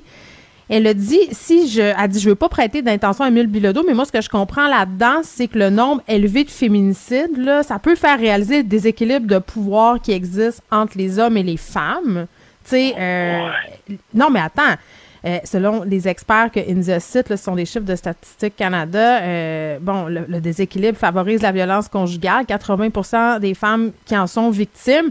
Puis le déséquilibre se manifeste dans le manque de représentativité, a des conséquences sur notre perception des femmes, Mathieu. Tu sais, ce, qu'on, ce que tu reviens là, à dire de- depuis tantôt, là, tu la version un peu cro-magnon, comment qu'on pense et tout ça.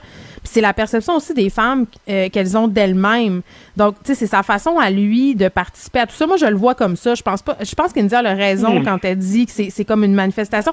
Parce que moi, j'ai beaucoup accroché sur euh, le moment où Émile Bilodeau dit Qu'est-ce que je dis aux petites filles qui nous regardent?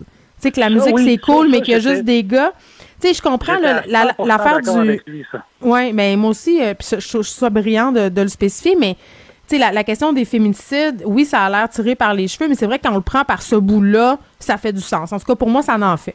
Euh, Ben, moi, ce que j'ai de la misère à voir ça, c'est que présentement, il y a une guerre en Ukraine. 90% des gens qui se tuent, c'est des hommes. Pourtant, 90% des chanteurs seraient des hommes. Fait que ça marche pas.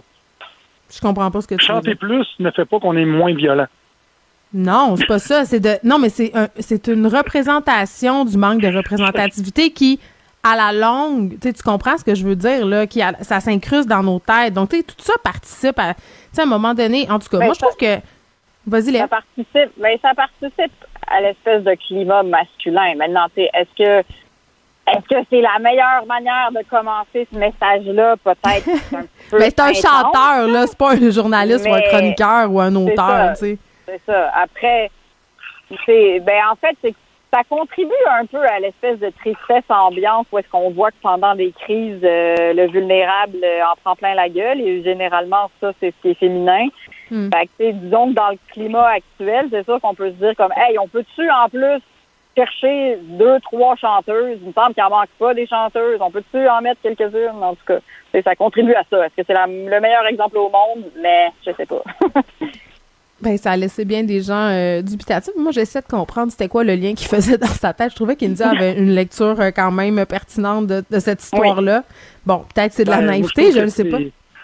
c'est- aussi tiré par les cheveux que de dire conduis pas vite, la lune est en gémeaux. Mais en tout cas, c'est mon, mon point de vue. On n'est pas obligé euh, d'être d'accord là-dessus. Ceci dit, je trouve quand même que de la part d'Émile Bilodeau, parce que ça en prend des hommes qui sont des alliés, mais qui, justement, sont pas toujours en train de mettre le spotlight sur eux autres. Là, je pense pas que c'est ça qu'il a voulu faire euh, hier, euh, même si, bon, disons que ça tombait bien pour la Journée internationale des droits des femmes. Mais, tu sais, c'est parce qu'à un moment donné, si on veut que ça change, il va falloir qu'il y ait des gens qui ont le pouvoir. Puis, en ce Mhm. sens-là, c'est lui qui l'avait à ce moment-là, mettre leur culotte puis disent Hey, moi, je suis pas d'accord, puis je veux, je veux pas participer à ça, puis je préfère m'en aller. Tu sais, si tout le monde n'était pas une gang de pissous, ça irait pas mal mieux la vie. C'est ce que je pense. Ouais, mais ça prend le cachet aussi pour faire ça. tu sais, 1000 Ah, mais c'est ça, les gens. Ben, c'est ça. que- Mais Les les gens qui le qui sont en situation de pouvoir. On Tout revient fait. toujours à ça. Quand tu as le pouvoir, tu as le pouvoir de choisir. C'est c'est puis c'est ce qu'il a fait. Hey, merci à vous deux, c'était super intéressant comme discussion. À demain. Merci. À demain, bye. Pendant que votre attention est centrée sur cette voix qui vous parle ici, ou encore là, tout près ici, très loin là-bas, Ou même très, très loin. Celle de Desjardins Entreprises est centrée sur plus de 400 000 entreprises partout autour de vous. Depuis plus de 120 ans, nos équipes dédiées accompagnent les entrepreneurs d'ici à chaque étape pour qu'ils puissent rester centrés sur ce qui compte, la croissance de leur entreprise. Geneviève Peterson. Rebelle dans l'âme, elle dénonce l'injustice et revendique le changement. Culture et société. On termine cette émission comme à notre habitude avec Anaïs Gertin-Lacroix. Salut Anaïs. Allô Geneviève? Hey, on parle de Raise Witherspoon aujourd'hui, puis je suis assez contente parce que c'est vrai que cette actrice-là, elle a un parcours absolument euh, atypique. C'est ce que j'ai envie de dire. Elle a commencé par jouer les dames blondes, mais pas si, pas si Mhm. dumb que ça. Euh, puis elle, elle s'est mise à faire des choses un peu plus, euh, j'allais dire, euh, d'auteur, euh, prestigieuse. non, mais puis elle avait joué dans le film de John Cash. moi, c'est la première, elle jouait June Carter, puis c'est la première fois où Mhm. j'avais peut-être vu cette actrice-là sur un autre jour. Puis j'ai réécouté Blonde et Légal récemment.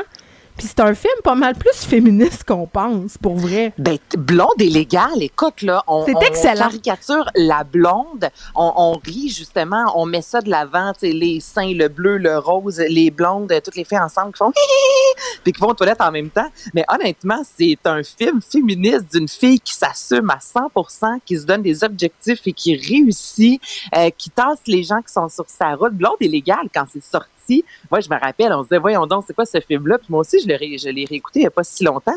Puis écoute, la fille réussit à entrer à Harvard, elle n'est pas dénaturée. Avec son chihuahua.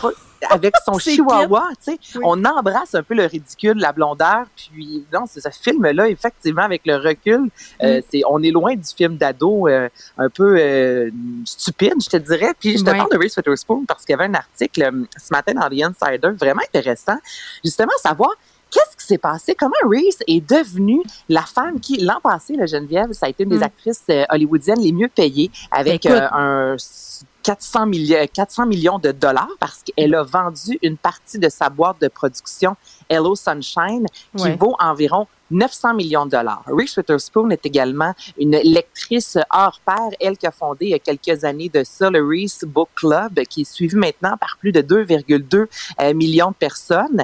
Et euh, justement, pendant plusieurs années, on l'associait à la petite blonde euh, qui Ben, un jouait peu, on l'a mis, on l'a mal jugé comme la fille dans Blonde et Légal. La même On affaire. l'a mal jugé et c'est exactement ce qu'elle dit dans l'entrevue parce que en 2006, dans le film euh, justement Walk the Line, elle a remporté un Oscar et là par la suite, elle a eu seulement quelques petits rôles encore très légers comme dans le film Quatre Noël, tellement que dans le New Yorker en 2012, on déclarait que c'est une star déchue un peu Ben fanée. là. on la mettait, je te le dis, on la mettait dans les mêmes rangs que Demi Moore. Mais ah, c'est vrai qu'elle a fait un comeback, hein, euh, avec ses projets, euh, justement, Big Little Lies de Jean-Marc Vallée, puis c'est dans Ouais. Morning Show aussi. Moi, je l'ai redécouverte dans cette, cette série absolument formidable qui s'intéresse au monde de la télé, euh, au scandale des mythos et tout ça. Euh, un rôle dans la- lequel, mettons, on l'attendait peut-être moins, là. Puis pourtant, c'est quelque chose qu'elle voulait faire depuis fort longtemps. Et dans Mm. l'entrevue, justement, elle dit On s'attendait à tellement rien de moi que les gens. Ben, parfait. Ils se méfiaient pas. ça, les gens sont, sont restés surpris. Puis en 2013, elle a été arrêtée notamment en état d'ébriété. Et, ça allait moins bien dans sa vie. Puis là, c'est son agent, un ami qui a dit Reese, c'est la personne que je connais qui lit le plus au monde. Tu as de l'argent produis, t'aimes lire, prends des livres, mets-les à l'écran. Tu veux mettre des femmes de l'avant, il n'y a pas de projet qui te convienne, prends les livres que tu aimerais voir et mets-les à l'écran. Puis là, Reese Witherspoon a fait, ben pourquoi pas, je vais essayer. Donc, elle a fondé sa première boîte de, de, de prod Pacific Standard. Et là, c'est là qu'elle est allée de l'avant avec le film Wild, cette Ah collaboration-là avec Jean-Marc Vallée. Puis Wild, euh, à la base, on se rappelle que c'est les mémoires d'une randonnée. Puis c'est pas un film qui a connu le plus gros succès, mais ça lui a quand même valu, Geneviève, deux, deux euh, nominations aux Oscars. C'est un succès suite, il y a- d'estime. Ah, c'était, mais c'est- c'est tellement un bon film, ça. Puis là, Big Little Lies est arrivé par la suite. Et quand le, le livre est sorti, euh, les critiques encore, notamment euh, dans le New York Times, on disait, ben, c'est un livre, c'est assez facile, c'est de la chick lit, donc de la littérature pour femmes. Puis au contraire, Reese Witherspoon, elle, elle aimait ça, le fait que ça tourne, que l'histoire se, se, se déroule autour de personnages féminins euh, assez complexes. Donc là, elle s'est dit, ben go, je vais aller de l'avant. Là, on commençait à lui faire confiance parce qu'elle avait réussi avec Wild. On a dit, ben go, on va y aller de l'avant avec Big Little Lies. Et là, par la suite, elle est arrivée avec The Morning Show. Donc, c'est tellement beau de voir cette actrice-là qui s'est cherchée pendant plusieurs années, qui avait été, je te dirais, un peu mise aux, aux oubliettes, puis elle s'est dit, hey, moi, je vais, j'ai envie de faire ça, je vais mettre des femmes de l'avant. Puis c'est comme ça qu'elle a réussi à se monter un empire, littéralement, là. Tu sais, je- j'adore la carrière de, de cette femme, donc je vous laisse aujourd'hui parler d'elle. Ça m'excite. Ben, c'est c'est une bonne idée, puis ça, ça révèle aussi à quel point, Anaïs, on aime ça mettre les gens dans les cases. Tu sais, Ouais. puis je regarde des fois, euh, quand je stalk ta, ta page Facebook parce que t'es une belle grande blonde avec des cheveux longs, les commentaires que t'as, tu sais, c'est- ça tourne souvent On autour me de ton rarement que je apparence. suis intelligente. C'est vrai, hein? dire. Non, mais ça te dérange-tu? Parce que, tu sais, moi, ça me tomberait Absolument, ça me ses nerfs. Oui, oui. oui. Il y a quelques, des fois, c'est, oh mon Dieu, bonne chronique, mais en général, c'est euh, beau sourire ou euh, c'est grande fille, puis c'est, c'est ça. Oui. c'est ça. Oui, la que, chronique ouais, à ouais. LCN, euh, moi j'y goûte aussi quand je suis là-bas. Là, vous êtes vraiment bonne et aussi très belle. Donc, comme quoi on s'en sort pas, on aime ça mettre les madames dans des cases et on a des préjugés envers les blondes. Qu'est-ce que tu veux? Mais regarde, faut pas se laisser abattre. Check Reese. Merci Anaïs. Hein? Gardons Reese, c'était lui. Exactement. Merci à toute l'équipe. Merci à vous les auditeurs. À demain, 13h. Cube Radio.